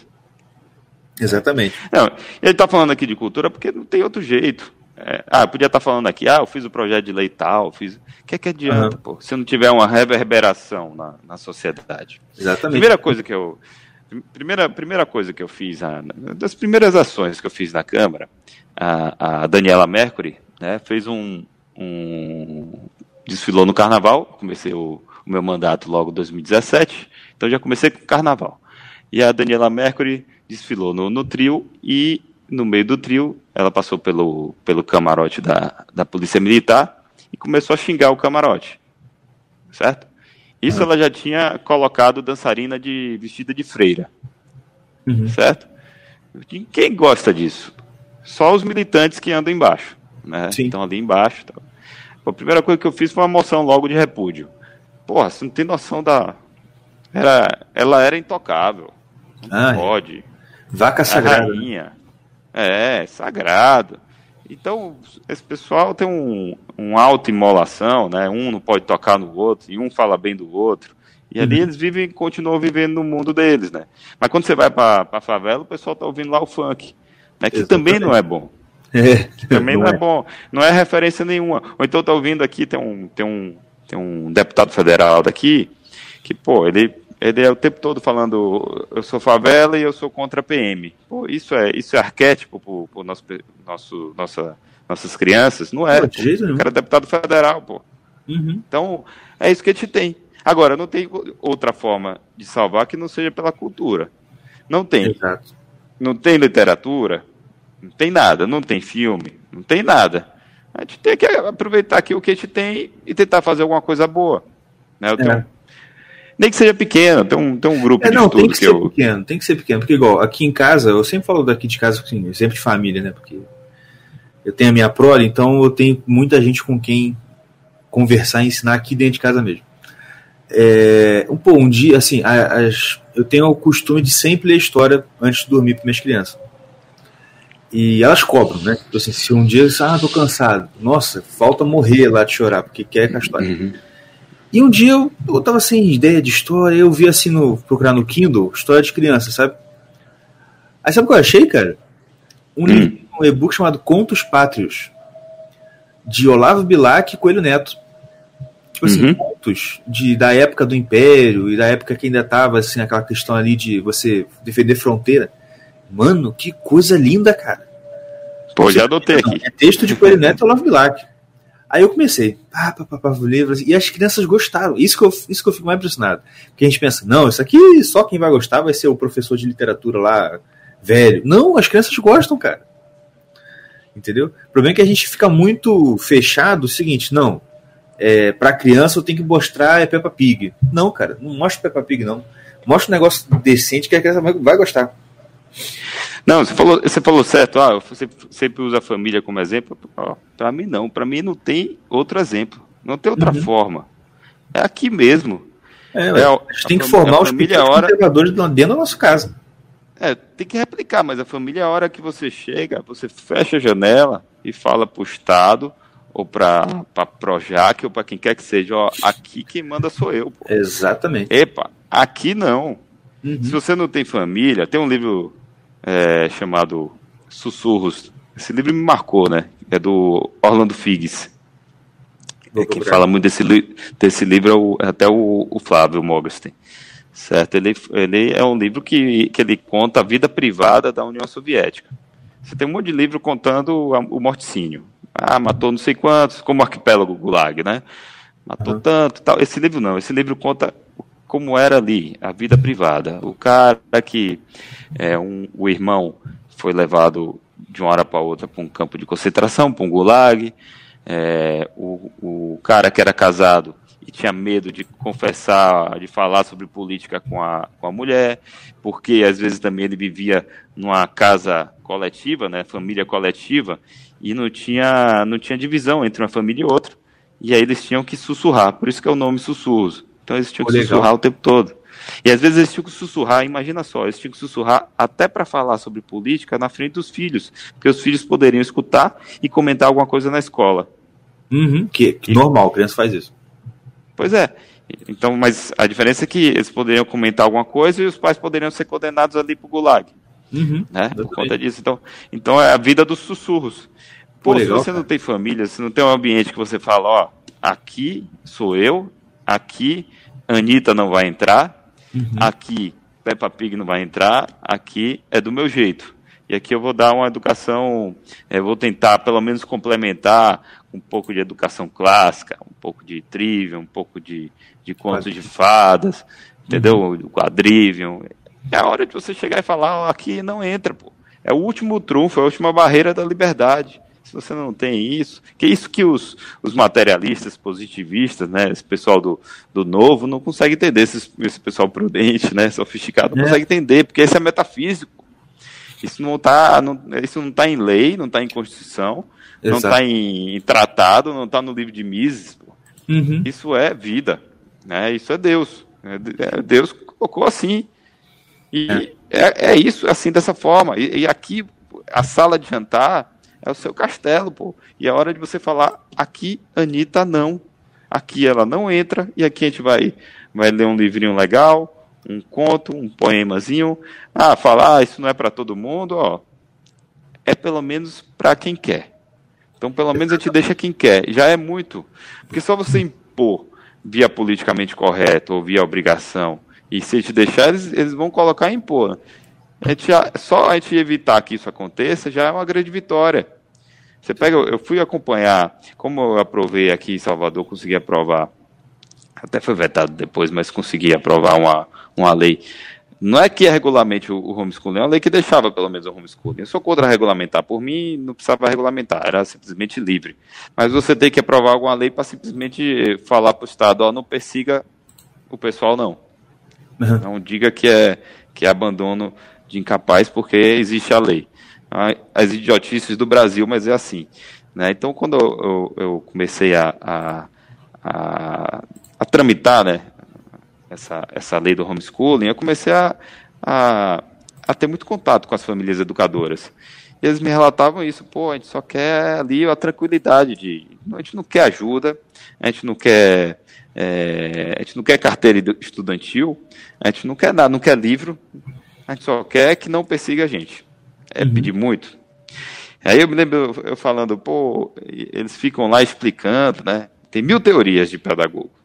Ah, mas não dá certo por isso, não dá certo por aquilo. Aí eu, uma vez conversando com eles, eu, oh, rapaz, pô, a gente está aqui pensando nas teorias para legitimar algo que é divino, né, que é a família. Quem tem que se explicar são eles. Exatamente. Mas é, esse, vai, é esse, essa ideia que o conservador não pega. Entendeu? Porque eu vejo muita, muito isso da galera assim, eles defendem uma coisa, ao mesmo tempo que eles parece que sentem uma obrigação de explicar para o mundo, gente, olha, eu acredito nisso, é por isso, isso e isso. Tipo, como, sabe, como se fosse uma culpa que ele hum. sente por ser conservador, ele tem que ficar se, se justificando, se explicando. Meu, manda todo mundo tomar banho, cara. Assim. Isso aí. Ah, acontece. cara, se é eu bonito. preciso provar, se, cara, se eu preciso argumentar nossa, você tem que argumentar aí, tipo assim, pra, pra por exemplo, você contra o aborto? Ah, vai tomar banho, rapaz. Isso que você está tá querendo é matar a criança dentro da barriga. Ponto, acabou. Por isso que aqui em casa, sempre que surge algum assunto de, de, de desse, cara, eu doutrino mesmo, sabe? Tipo assim, a, a, a, a gente tá conversando, a gente conversa assim na coisa, aí eu, eu falo uma coisa, ah, não sei o que, é socialista. Aí a criança pergunta, pai, o que, que é socialista? Eu falei assim, ah, uma pessoa que come merda. Uhum. Ah, o que é feminista. O que é feminista? Ah, feminista é uma mulher que tem merda na cabeça. E aí a minha esposa fica assim, ai meu Deus, não fala isso não. Eu falo assim, não, mas elas têm que entender desde criança que isso é uma porcaria. Não tem outra palavra, é uma merda mesmo. Sabe o que eu gosto de usar? Eu tenho, é. eu tenho uma filhinha de seis anos, certo? certo. E ela, é, mulher, mulher gosta do, da coisa bonitinha, gosta de pintar, né? Uhum. É quase uma princesa, né? E eu uso o bonito e o feio. Aí ela pergunta alguma coisa, ah, é, qualquer coisa. Eu falo, isso é uhum. bonito? Ah, não, não é bonito. Então pronto, não é bom. Sim. Ah, é bonito? É bonito, então é bom. É a mesma coisa, se tiver uma, uma feminista lá, cabelo azul e, e cabelo no sovaco, eu vou falar, é bonito? É bonito, é feio, então tá errado. Boa. Você tem que usar isso aí, pô. Usar o bonito e feio. Porque a beleza, a beleza, a, a gente vai. Vamos falar do aborto? Tem argumento é, maior contra o aborto do que você falar que um bebê é lindo? Olha como é lindo, um bebezinho de, de dois meses. Pronto. É lindo. Uhum. Aí tem coisa mais bonita na história da, da humanidade. Que um, é, é, isso até eu fiz um discurso outro dia. É, que um bebezinho nascendo é, ali no meio de porcos, no meio de, de, do frio, no meio do, do lixo, no meio de, de cabras e cavalos, sem, sem talvez sem cobertor, sem um médico, sem pediatra, sem nada, e mesmo assim, ó, não é nada de meu corpo, minhas regras. Aqui é a coisa mais bonita do universo. E, e, aqui não tem negócio de ideologia, porque como não tenho dinheiro, a gente não vai, a gente vai desistir da filha do meu, da, da vida do meu filho. Não, porque aqui é bonito. É a vida de Jesus Cristo. Porra, argumento bonito. Uhum. E aí você tem que explicar porque é bonito, porque é feio. Ah, nem tudo é bonito. Não, tem o bonito e tem o feio. Aí eu deixo muito claro para meus filhos, né? É bonito, isso é feio. E a criança tem o senso de, da beleza, que é natural. É, tá na, na, tá, é natural mesmo. Do, não, você não precisa ensinar. Natureza humana, pô. É. é natureza humana. É divino? É. Uhum. Tem lá o, o livro do, Porque a Beleza Importa, né? Do, do Grigor, Wolf. É, e aí ele usa o, o, o, a ideia de, de Dostoiévski, né? Se o mundo se acabar todo, Acabou tudo. Não tem mais moral, não tem mais nada, não tem mais nenhuma referência, não tem mais nenhum arquétipo, não tem mais nenhum herói para se espelhar. Acabou. Acabou tudo. Vai ter um menino nascendo, né, um bebezinho nascendo, vai ter alguém achando a coisa mais linda do universo. Acabou, é a beleza, pô. Exatamente. E aí não vai ter, não vai ter livro de Mises para explicar, uhum. não vai ter livro de Hayek para explicar, não vai ter livro de, sei lá, de qualquer um desses aí materialistas, nem, nem Burke para explicar. É isso aí que, que vai explicar Sim. a beleza. Acabou. Exatamente. Pronto. E, e, é engraçado como que realmente essa noção de belo e de feio para criança é muito natural.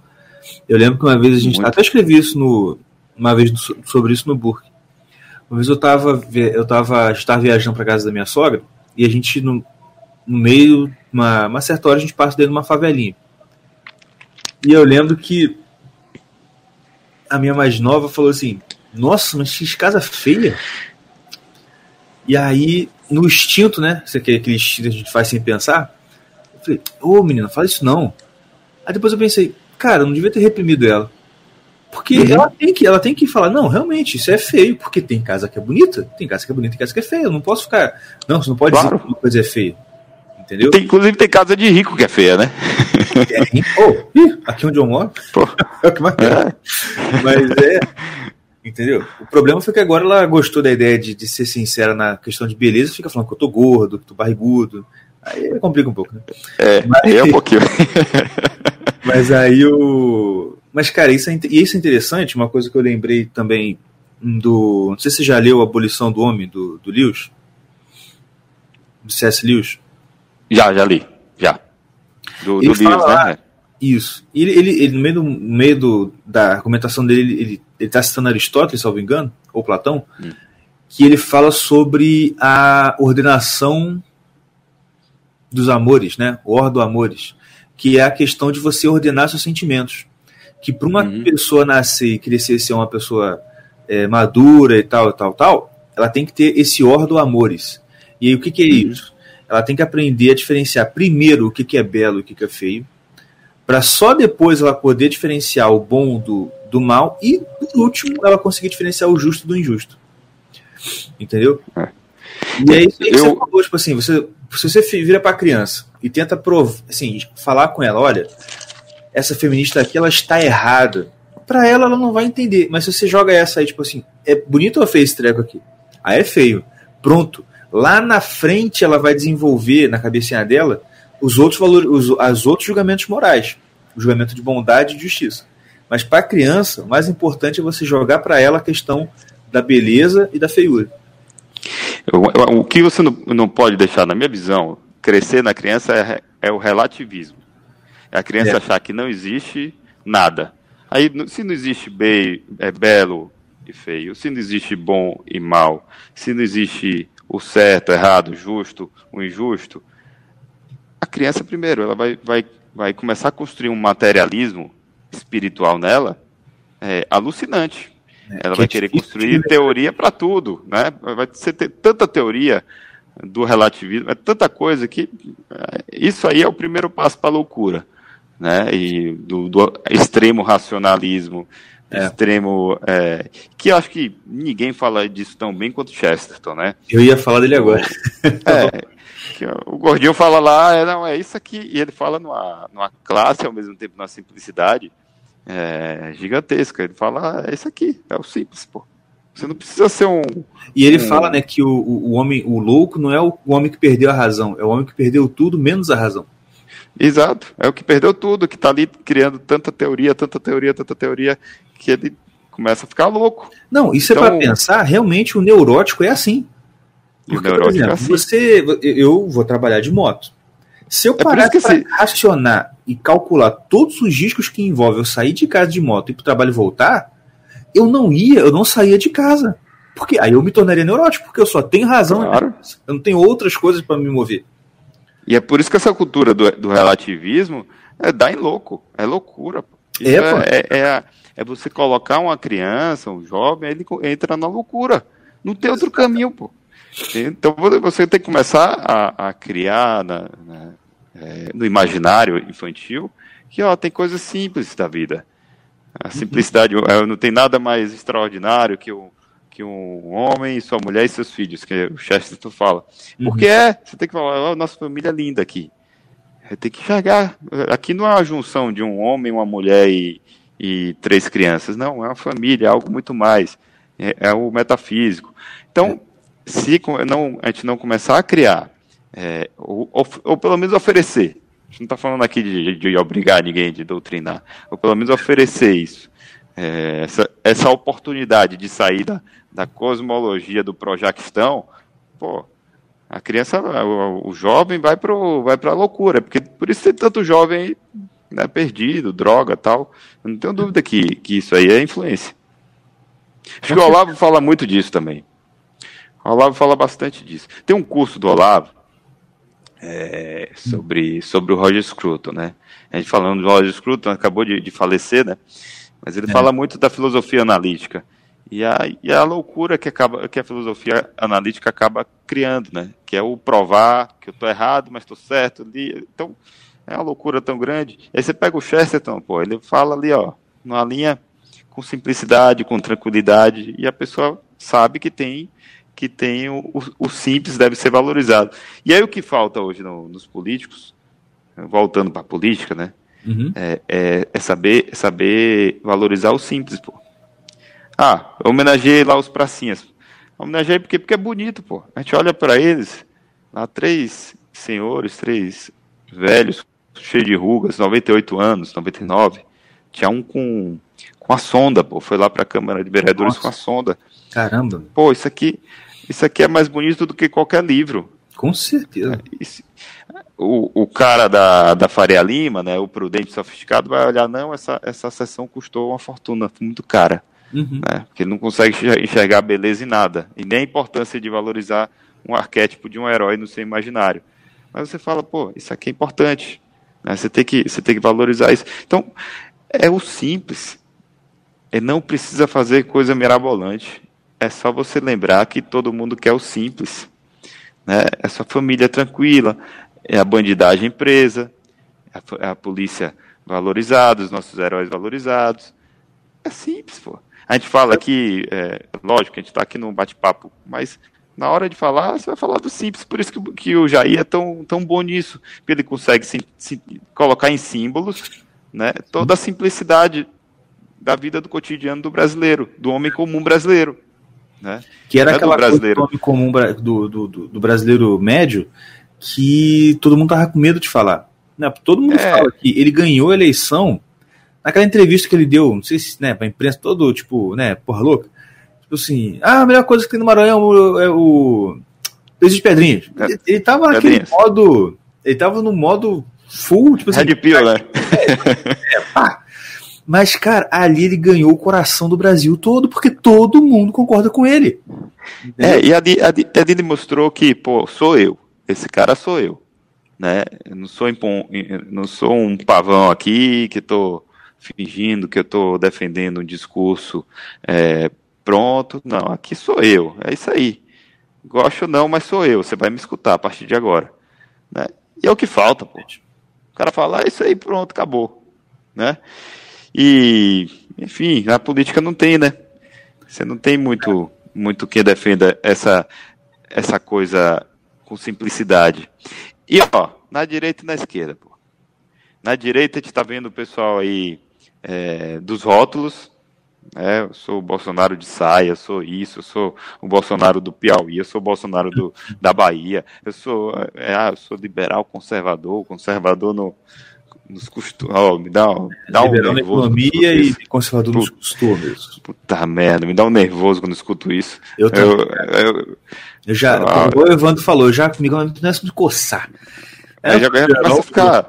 Não, eu já vejo que é um 7-1 aí. É.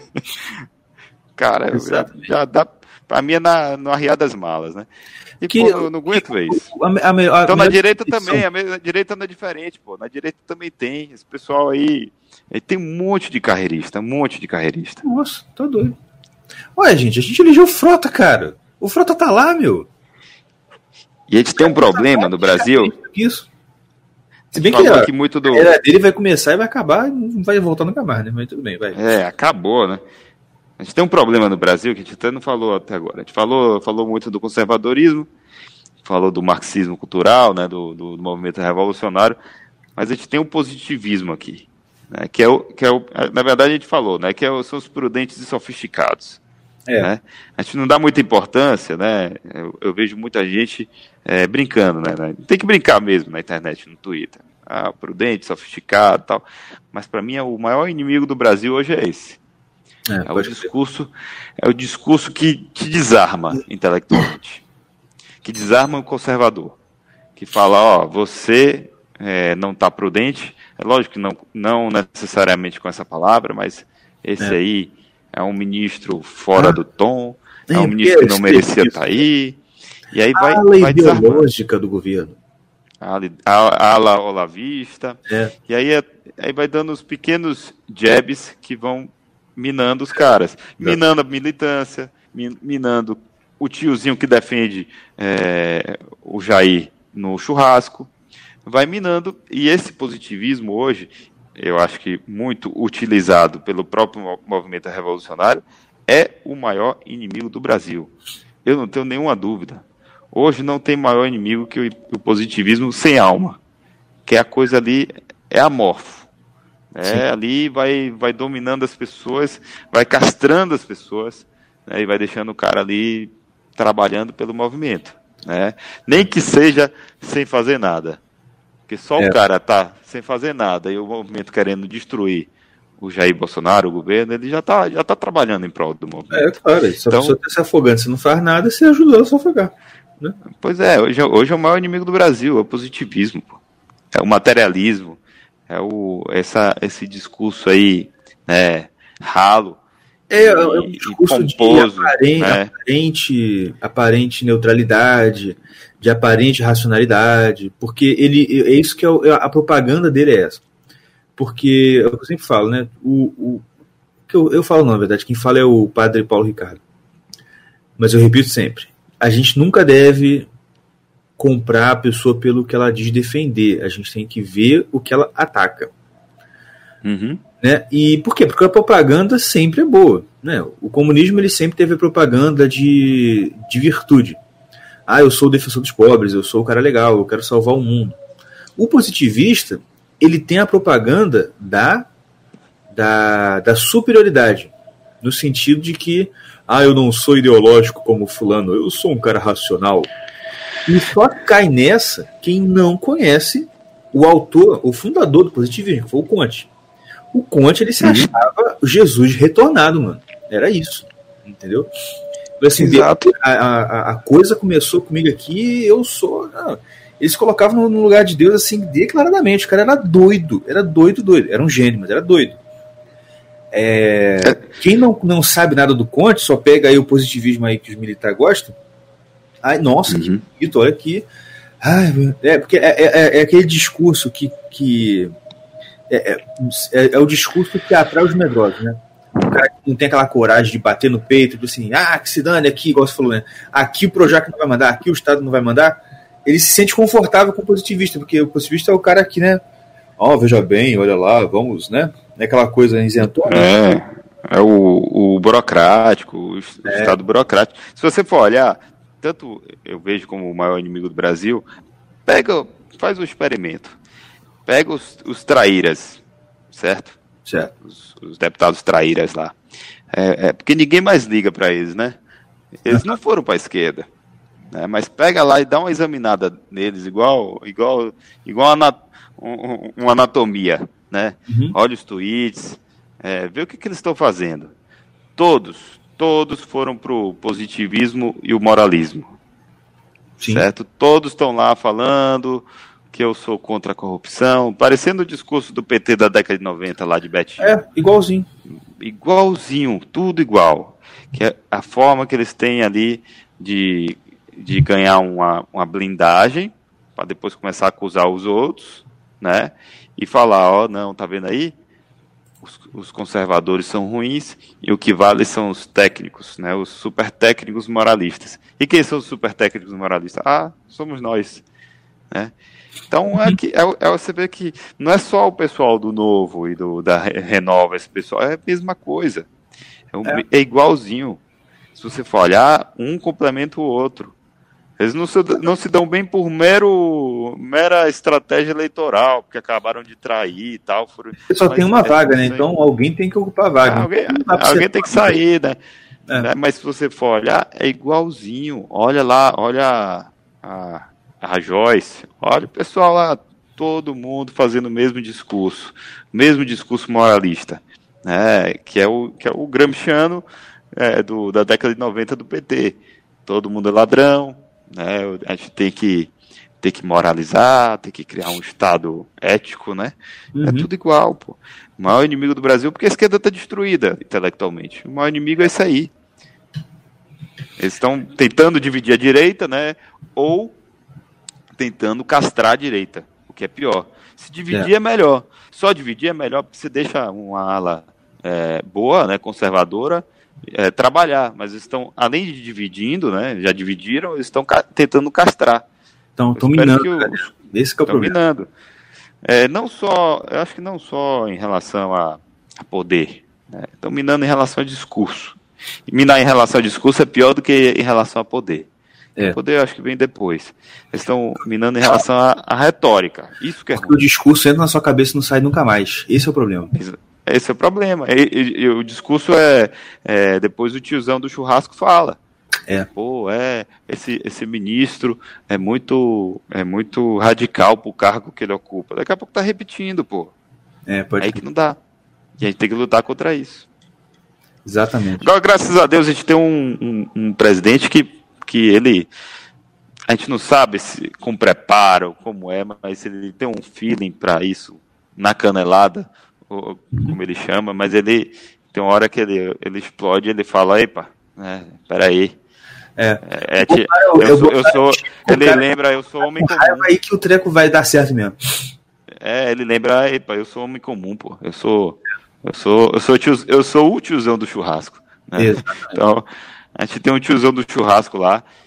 Graças a Deus, porque se tivesse alguém mais, mais polido e sofisticado, como, como o Macri, né? Uhum. Aconteceu aí, aí no Chile também. Exatamente. Porque se você for olhar, é bem parecido. O, a trajetória é igual. A diferença é que tem uma, uma barreira, tem um homem patriota, um cara que.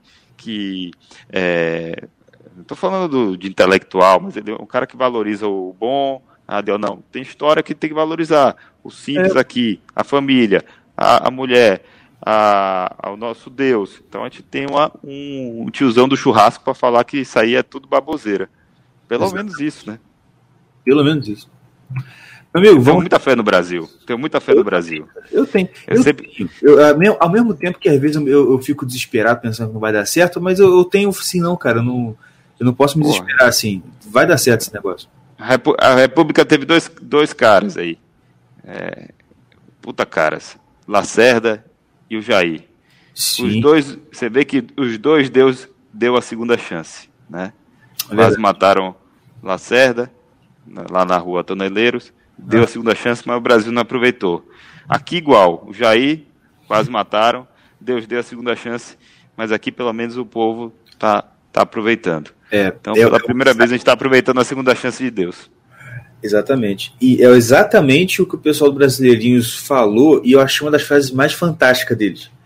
Que o palhaço mora num vídeo lá que ele fala assim: a gente tem. A gente tem o filósofo punk e o estadista sincero. Isso é luxo grego, cara. Muito bom. É não, ele fala assim, Deus tá sorrindo pra gente e a gente tá dando mole. Assim, cara, é muito verdade isso que ele falou. Muito, muito verdade. É, é, muito verdade. É exatamente isso aí, pô. A gente tem é. tudo. Eu acho que a oportunidade aí é, é, missão histórica, né? Eu tô, eu tô aqui engajado no. Até falando um pouco mais política efêmera, né? Mas, mas é importante, eu tô aqui engajado na aliança, né? Em coletar assinaturas ah, da aliança. Aí o pessoal me pergunta, pô, você tá aí, eleição esse, esse ano, pô, você devia estar tá fazendo sua, sua campanha, correndo atrás. O cara, eu tô aqui numa missão histórica, pô. Isso aqui é, é, é, o, é o Partido Conservador dos Saquaremas, que a gente não tinha, pô. Tô montando aqui o, o lugar dos Saquaremas. Entendeu? Isso aqui não é, não é para agora, não. Isso aqui é para décadas. O Brasil vai ter os Saquaremas de volta, pô. Vocês têm noção do que é isso? Você uhum. tem o tamanho da. Você tem noção da grandeza que isso é? Então, falta é. também um pouco de, de, de, proporção histórica né, no brasileiro. Nossa, falta. Mas... É o que, eu, é o que eu, eu, converso com um amigo meu aqui que é, que é conservador também, e ele, ele já esteve envolvido com questão ali de política, eu te falei, né? Foi, foi o, um dos caras da campanha da crise e tal. Ele fica revoltado, uhum. a galera que se junta com ele ali para, né, que é conservador e tal, para falar uma coisa, só quer saber de ganhar a próxima eleição. Entendeu? É, é por aí. E ele falou, cara, vocês têm que se preocupar em botar um reitor nessa faculdade aqui, em botar um cara naquela, naquela, naquela indústria ali. Pô, é isso que vocês têm que informar os diretores das escolas que vão ser daqui a pouco. Cara, você tem que pensar daqui a 10 Pô, anos. Daqui a 10 anos. E é o que Jair fez, né? De certa forma, ali na trombada, mas ele foi formando, foi criando símbolos, né? Fortalecendo símbolos. É lógico que a gente não pode deixar de falar do Olavo, né? Mas ele foi reverberando símbolos que estavam esquecidos na, na nossa nação. E 20, 28 anos. Eu, eu, outro dia um jornalista me perguntou, ah, o que é que você quer? Você quer ser prefeito agora? Eu falei, porra, tem um é, cara chamado... uma das perguntas, inclusive, que mandaram para aqui. É, então, já, já aproveitando, vamos para as perguntas aqui. Primeira ah, pergunta então que aqui, ele falou, prefeito 2020? Ó, oh, eu estou formando aliança primeiro. Né? Vamos esperar o que aqui dá. Aí, aí é, o, é o capitão que manda. Tá Tudo é, tem que, tem que, tem que ter. Eu não acredito em nada sem líder, né? Uhum. É, a, a esses... é também a questão ali de carreira política, você já está respondendo. É, falar. É. Mas, mas vou continuar sobre carreira, né? Uhum. O, outro dia um jornalista me perguntou: ah, você quer ser prefeito, você quer ser aquilo? Eu falei, porra, tem um cara chamado Joaquim Nabuco que escreveu um livro Minha Formação. Aí ele novinho, ele, ele já tinha muito claro na cabeça o que, é que ele seria do, se aposentando na política. Hum. Aí eu falei, eu quero isso aí minha é. vida. Eu posso até não conseguir. É. Né? Posso até não conseguir, mas eu quero, eu quero isso aqui. Você tem, que, você tem que saber o que você quer, pô. É. E aí também, eu uso também o, o, Olavo, né? Ele fala das camadas da personalidade, né? Aí Sim. fala, tem um aqui, o cara não sabe o que quer da vida. Ele só consegue pensar na próxima eleição, né? O político. Ali, só consigo ali planejar minha vida ali para a eleição que vem. É. Tem um cara que fala, não, eu quero que minha vida seja dessa forma. E tem um cara que quer, não, eu tenho uma missão histórica. Eu quero representar isso na Bahia, no Brasil, é, eu quero ser isso aqui. Quando eu morrer, eu vou ser isso aqui. Pô, eu posso até não conseguir, eu posso até não ter esse tamanho moral, mas eu sei o que eu quero. Exatamente. Eu quero, eu quero ali, ó. Eu tô mirando. Né? Não vai é o exercício ter humildade, mas é o que eu quero. É o exercício, é exercício diário. Que o, que o professor passa lá, né? Porque você tem que fazer e perseguir aquilo ali. Entendeu? É, na primeira aula lá, é exatamente isso aí, pô. É, né? é o que eu quero. Mas é, é lógico, é muito fácil de escrever um santo, ou de escrever um, um, um herói nacional, e falar, ah, você é igual. Pô, exercício de manhã, de tarde e de noite. Né? Eu é. quero ser isso aqui. Exatamente. Eu, a chance de não conseguir é gigante. Mas pelo menos eu sei o que eu quero. Exatamente. Isso que é importante. Última perguntinha que mandaram é o seguinte: na, pergunta que eu brinquei lá, né? Que um dos únicos, talvez único, aí perguntou: deve ser o único da Bahia, não? Diz aí. Primeiro da Câmara. Você é o único conservador lá? Sou. Sou. Ah, agora pensando. O que, então... acontece? Eu vou, te falar, a gente tem uma bancada. Assim, lógico, não quero falar mal de, de, de ninguém, né? Ainda mais de colega.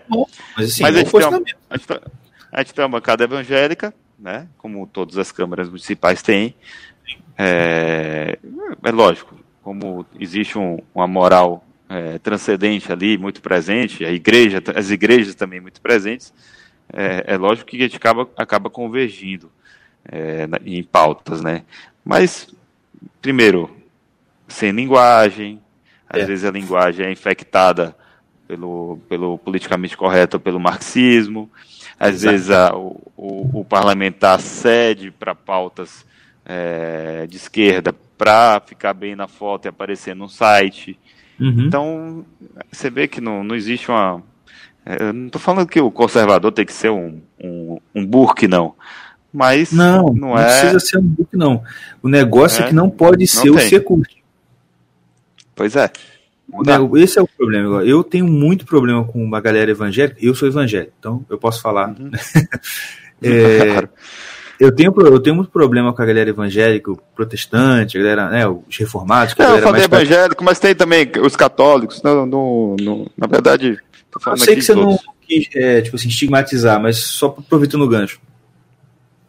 Porque eu conheço muita gente que está entrando no governo agora, que é dessa linha é, reformada e tal, usa. Sim, eu só não, eu só não falo. Falar a verdade.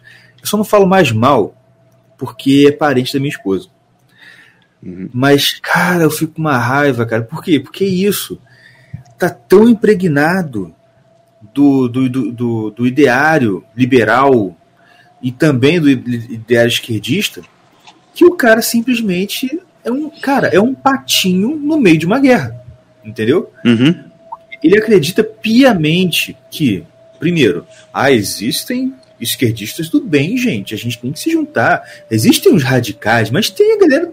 Assim, meu Deus do céu, o cara nessa altura do campeonato ainda tá pensando nisso, cara. Não dá, ainda mais o cristão, pô. Mas o cristão, exatamente, exatamente. O cara quer destruir sua igreja, pô. Ele quer, Mano, ele quer que sua igreja. O cara quer ser hoje. Você vai ser o primeiro no paredão, seu idiota. Pelo amor é de igual... Deus. Não, os caras aprovaram aqui uma lei LGBT, né? Eu fui, uhum. só, só, eu e mais um votamos contra, né? Sim. E eu, o código colocava lá multa de até 100 mil reais para uma, sei lá, uma piada LGBT. Isso seria oh. É, apurado por um, um, órgão da prefeitura, Sim. julgado por um conselho, um soviete da prefeitura. Certo? Votei contra. Aí um, teve um pessoal evangélico que falou: não, eu vou votar a favor porque eu vou colocar uma emenda aqui. Eu falei: qual emenda? Não, a emenda que tira as igrejas disso aqui. Ai, então, Jesus. pode até acontecer, mas nas igrejas não, as igrejas estão fora. Eu falei, ah, quer dizer que. Os outros que se ferram fora, mas né. É, quer dizer que a sacanagem pode acontecer até a parede da sua igreja, pô. Que ah, mas a igreja eu tô defendendo. Ah. ah. Então, isso, isso é ser conservador, pô. Não é? Pô. Não é ah, querendo é. rotular é. ninguém, não, mas. Não, pô, pode rotular, é... esse povo merece. Ah, ah pô. Eu falei, Enfim. para com isso. É, é. é todo, todo mundo é igual, pô. Exatamente. E a mesma, e a, assim, e a mesma implicância que eu tenho quando você tem gente que, por exemplo, evangélico que fica de nojinho da galera que está chegando hoje, que é muito, né? Tem uma onda católica muito forte aí vindo culturalmente, intelectualmente. Muito, é, muito forte. Por causa do Ponto. É. é. E eu, cara, e eu sempre falo pra minha esposa isso, assim, eu fico muito agradecido a Deus por conta disso. Tá entendendo? Uhum. Eu escrevi um texto uma vez para um, pra um site, é, falando assim, o que é ser conservador ou o que não é ser conservador. E umas coisas que eu botei lá e que eu sei que muita gente ficou meio chateadinho com isso, é que parte do conservadorismo brasileiro, você pensar o que é ser um conservador brasileiro, é você entender que a Igreja Católica tem um papel fundamental nisso, mesmo você sendo claro. protestante. Entendeu? Claro. E você é protestante, você é protestante? Beleza. Eu, não, eu acho errado tanto o protestante que igual o Luciano do Oliver Talk fala, né? Tanto o protestante que chama o católico de idólatra, tanto quanto o evangélico que chuta o santo, os dois estão errados. Uhum. Não, o católico uhum. que chama o, o, protestante de sei lá o quê, é, todo mundo está errado. Eu acho que a gente, eu sempre falo isso, a gente tem que pegar o exemplo de dois amigos muito importantes para a história da literatura mundial, que é o C.S. Lewis e o Tolkien. Uhum. Né? Protestante ou era católico, mas eram, amiga, eram amiguíssimos. Um influenciava uhum. o outro, não tinha essa, essa, né, essa questão. Agora, é. o que o protestante tem que entender é o seguinte: o, o, o, lugar da Igreja Católica no Brasil, principalmente, ele tem que ser esse, tem que ser proeminente, porque é a nossa realidade. A gente não está nos Estados é. Unidos. Nos Estados Unidos, a Igreja. Protestante tem proeminência, porque é a história deles lá. Mas não claro. foi o que aconteceu com a gente aqui entendeu? É a gênese do Brasil, pô. Pô, exatamente. Tem, tem para onde correr. O primeiro ato oficial foi uma missa. É, os primeiros os, os, primeiros heróis ali, os, os, jesuítas, foram lá, começaram a rezar Ave Maria em Tupi, Tupi Guarani. Os caras estão lá na, na gênese brasileira. Exatamente. Eu acho, até, eu acho até que o protestantismo brasileiro tinha que ser um pouco diferente do, do por causa dessa, dessa, dessa questão católica. Mas isso aí a gente, a gente discute em outro. é, muita coisa. E, não, não mas é, é, é, inegável a importância dos, dos, protestantes aqui, né? Sim, sim. É, do, pô, Até porque. Eu ando, o... eu ando em lugar extremamente perigoso pô, em Salvador. Salvador parece o Rio, né? É, é, tem lugar que, que é o tráfico de drogas e tal, aquela coisa toda. E você. E tem lugares e é impressionante que não é, é, você começa a reparar com, com a vivência da política que não é a pobreza que define a ordem moral em muitos lugares, né? Tem lugar é, que você sente um sentimento de comunidade muito forte, um laço muito forte, mesmo, mesmo sendo pobre. E tem lugar que você vê pobreza e só vê degradação moral, né? Sim. E você, o lugar que você vê a, o senso de comunidade forte, as pessoas unidas ali, é, tráfico de drogas tem nos dois lugares, mas lugar que você sente essa união, o vizinho, um respeitando o outro, um ajudando o outro, você vê, tem a influência de uma igreja evangélica, na maioria das Tem, vezes. a, tem a Assembleiazinha de Deus lá, né? Tem, tem uma assembleiazinha, tem um, tem um pessoal que ali se junta, aí tem uma, uma mulher que está desempregada, mas vai Uhum. fazer uma entrevista de emprego e não tem com quem deixar o filho, deixa com a vizinha, a vizinha cuida. Então, tem, uma, tem, um, tem um sentimento comunitário melhor, verdade, né? é verdade mesmo. E não é pobreza, tem lugar que você olha, ah, isso aqui não é tão pobre quanto outro lugar, mas aqui é, tá degra é degradado. Aí Sim. você vê o crack, você vê todas as drogas. Então, é essa vivência aí que, que eu não tenho dúvida da importância do, dos evangélicos aí. É, sem Uhum. dúvidas, sem dúvidas. Com certeza. É, é um trabalho espetacular, que a esquerda não faz. E é impressionante aqui também, falando, é, nesses lugares degradados moralmente, aí você vai olhar a tabela eleitoral, o PT é fortíssimo. Porque tem os movimentos sociais é, incentivando o ressentimento, incentivando a cultura da, da droga, a cultura contra a polícia. É, rapaz, é. E naqueles Quando lugares você- que tem a- o seu sentimento de comunidade, o PT não ganha. Pois é. Ou pelo menos ganha por menos. É, ganha por Então, menos. é. Não, é, não é tão forte, né?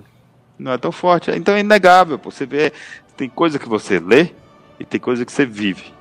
O- É. A grande vantagem da política é que você vive o que você lê. Você consegue viver o que você lê.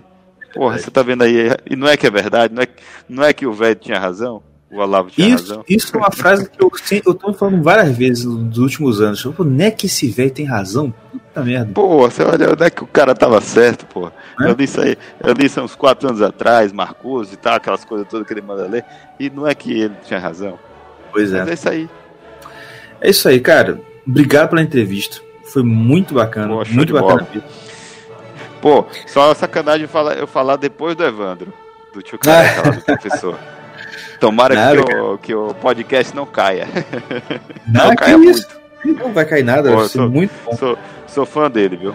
Fã Eu dele. também. Sou fã do cara. E o cara, o cara é muito simples. simples. Muito simples, muito tranquilo. Eu, É. Fica até o convite aqui, eu vou ver se eu chamo ele pra cá pra Salvador, fazer uma sessão solene aqui, qualquer coisa, um movimento. Sensacional. Muito, Vai ser legal. Vai ser bom. Muito legal. É. Então é isso. Mas, Obrigado por você estar Igor, aqui agora. Valeu, Vai falar. Valeu. É, muito, muito bom aí. O Pod continua com, com, com o trabalho que, que eu sei que todo dia é porrada pra, pra gente desistir. Mas continua aí que tá, tá bem legal. Maravilha. Parabéns. Obrigado, cara. Obrigado você também que está ouvindo aqui o Irmãos Caverna até agora. Lembre-se de compartilhar, de mandar para aquele seu amigo esquerdista que não vai gostar, mas manda assim mesmo.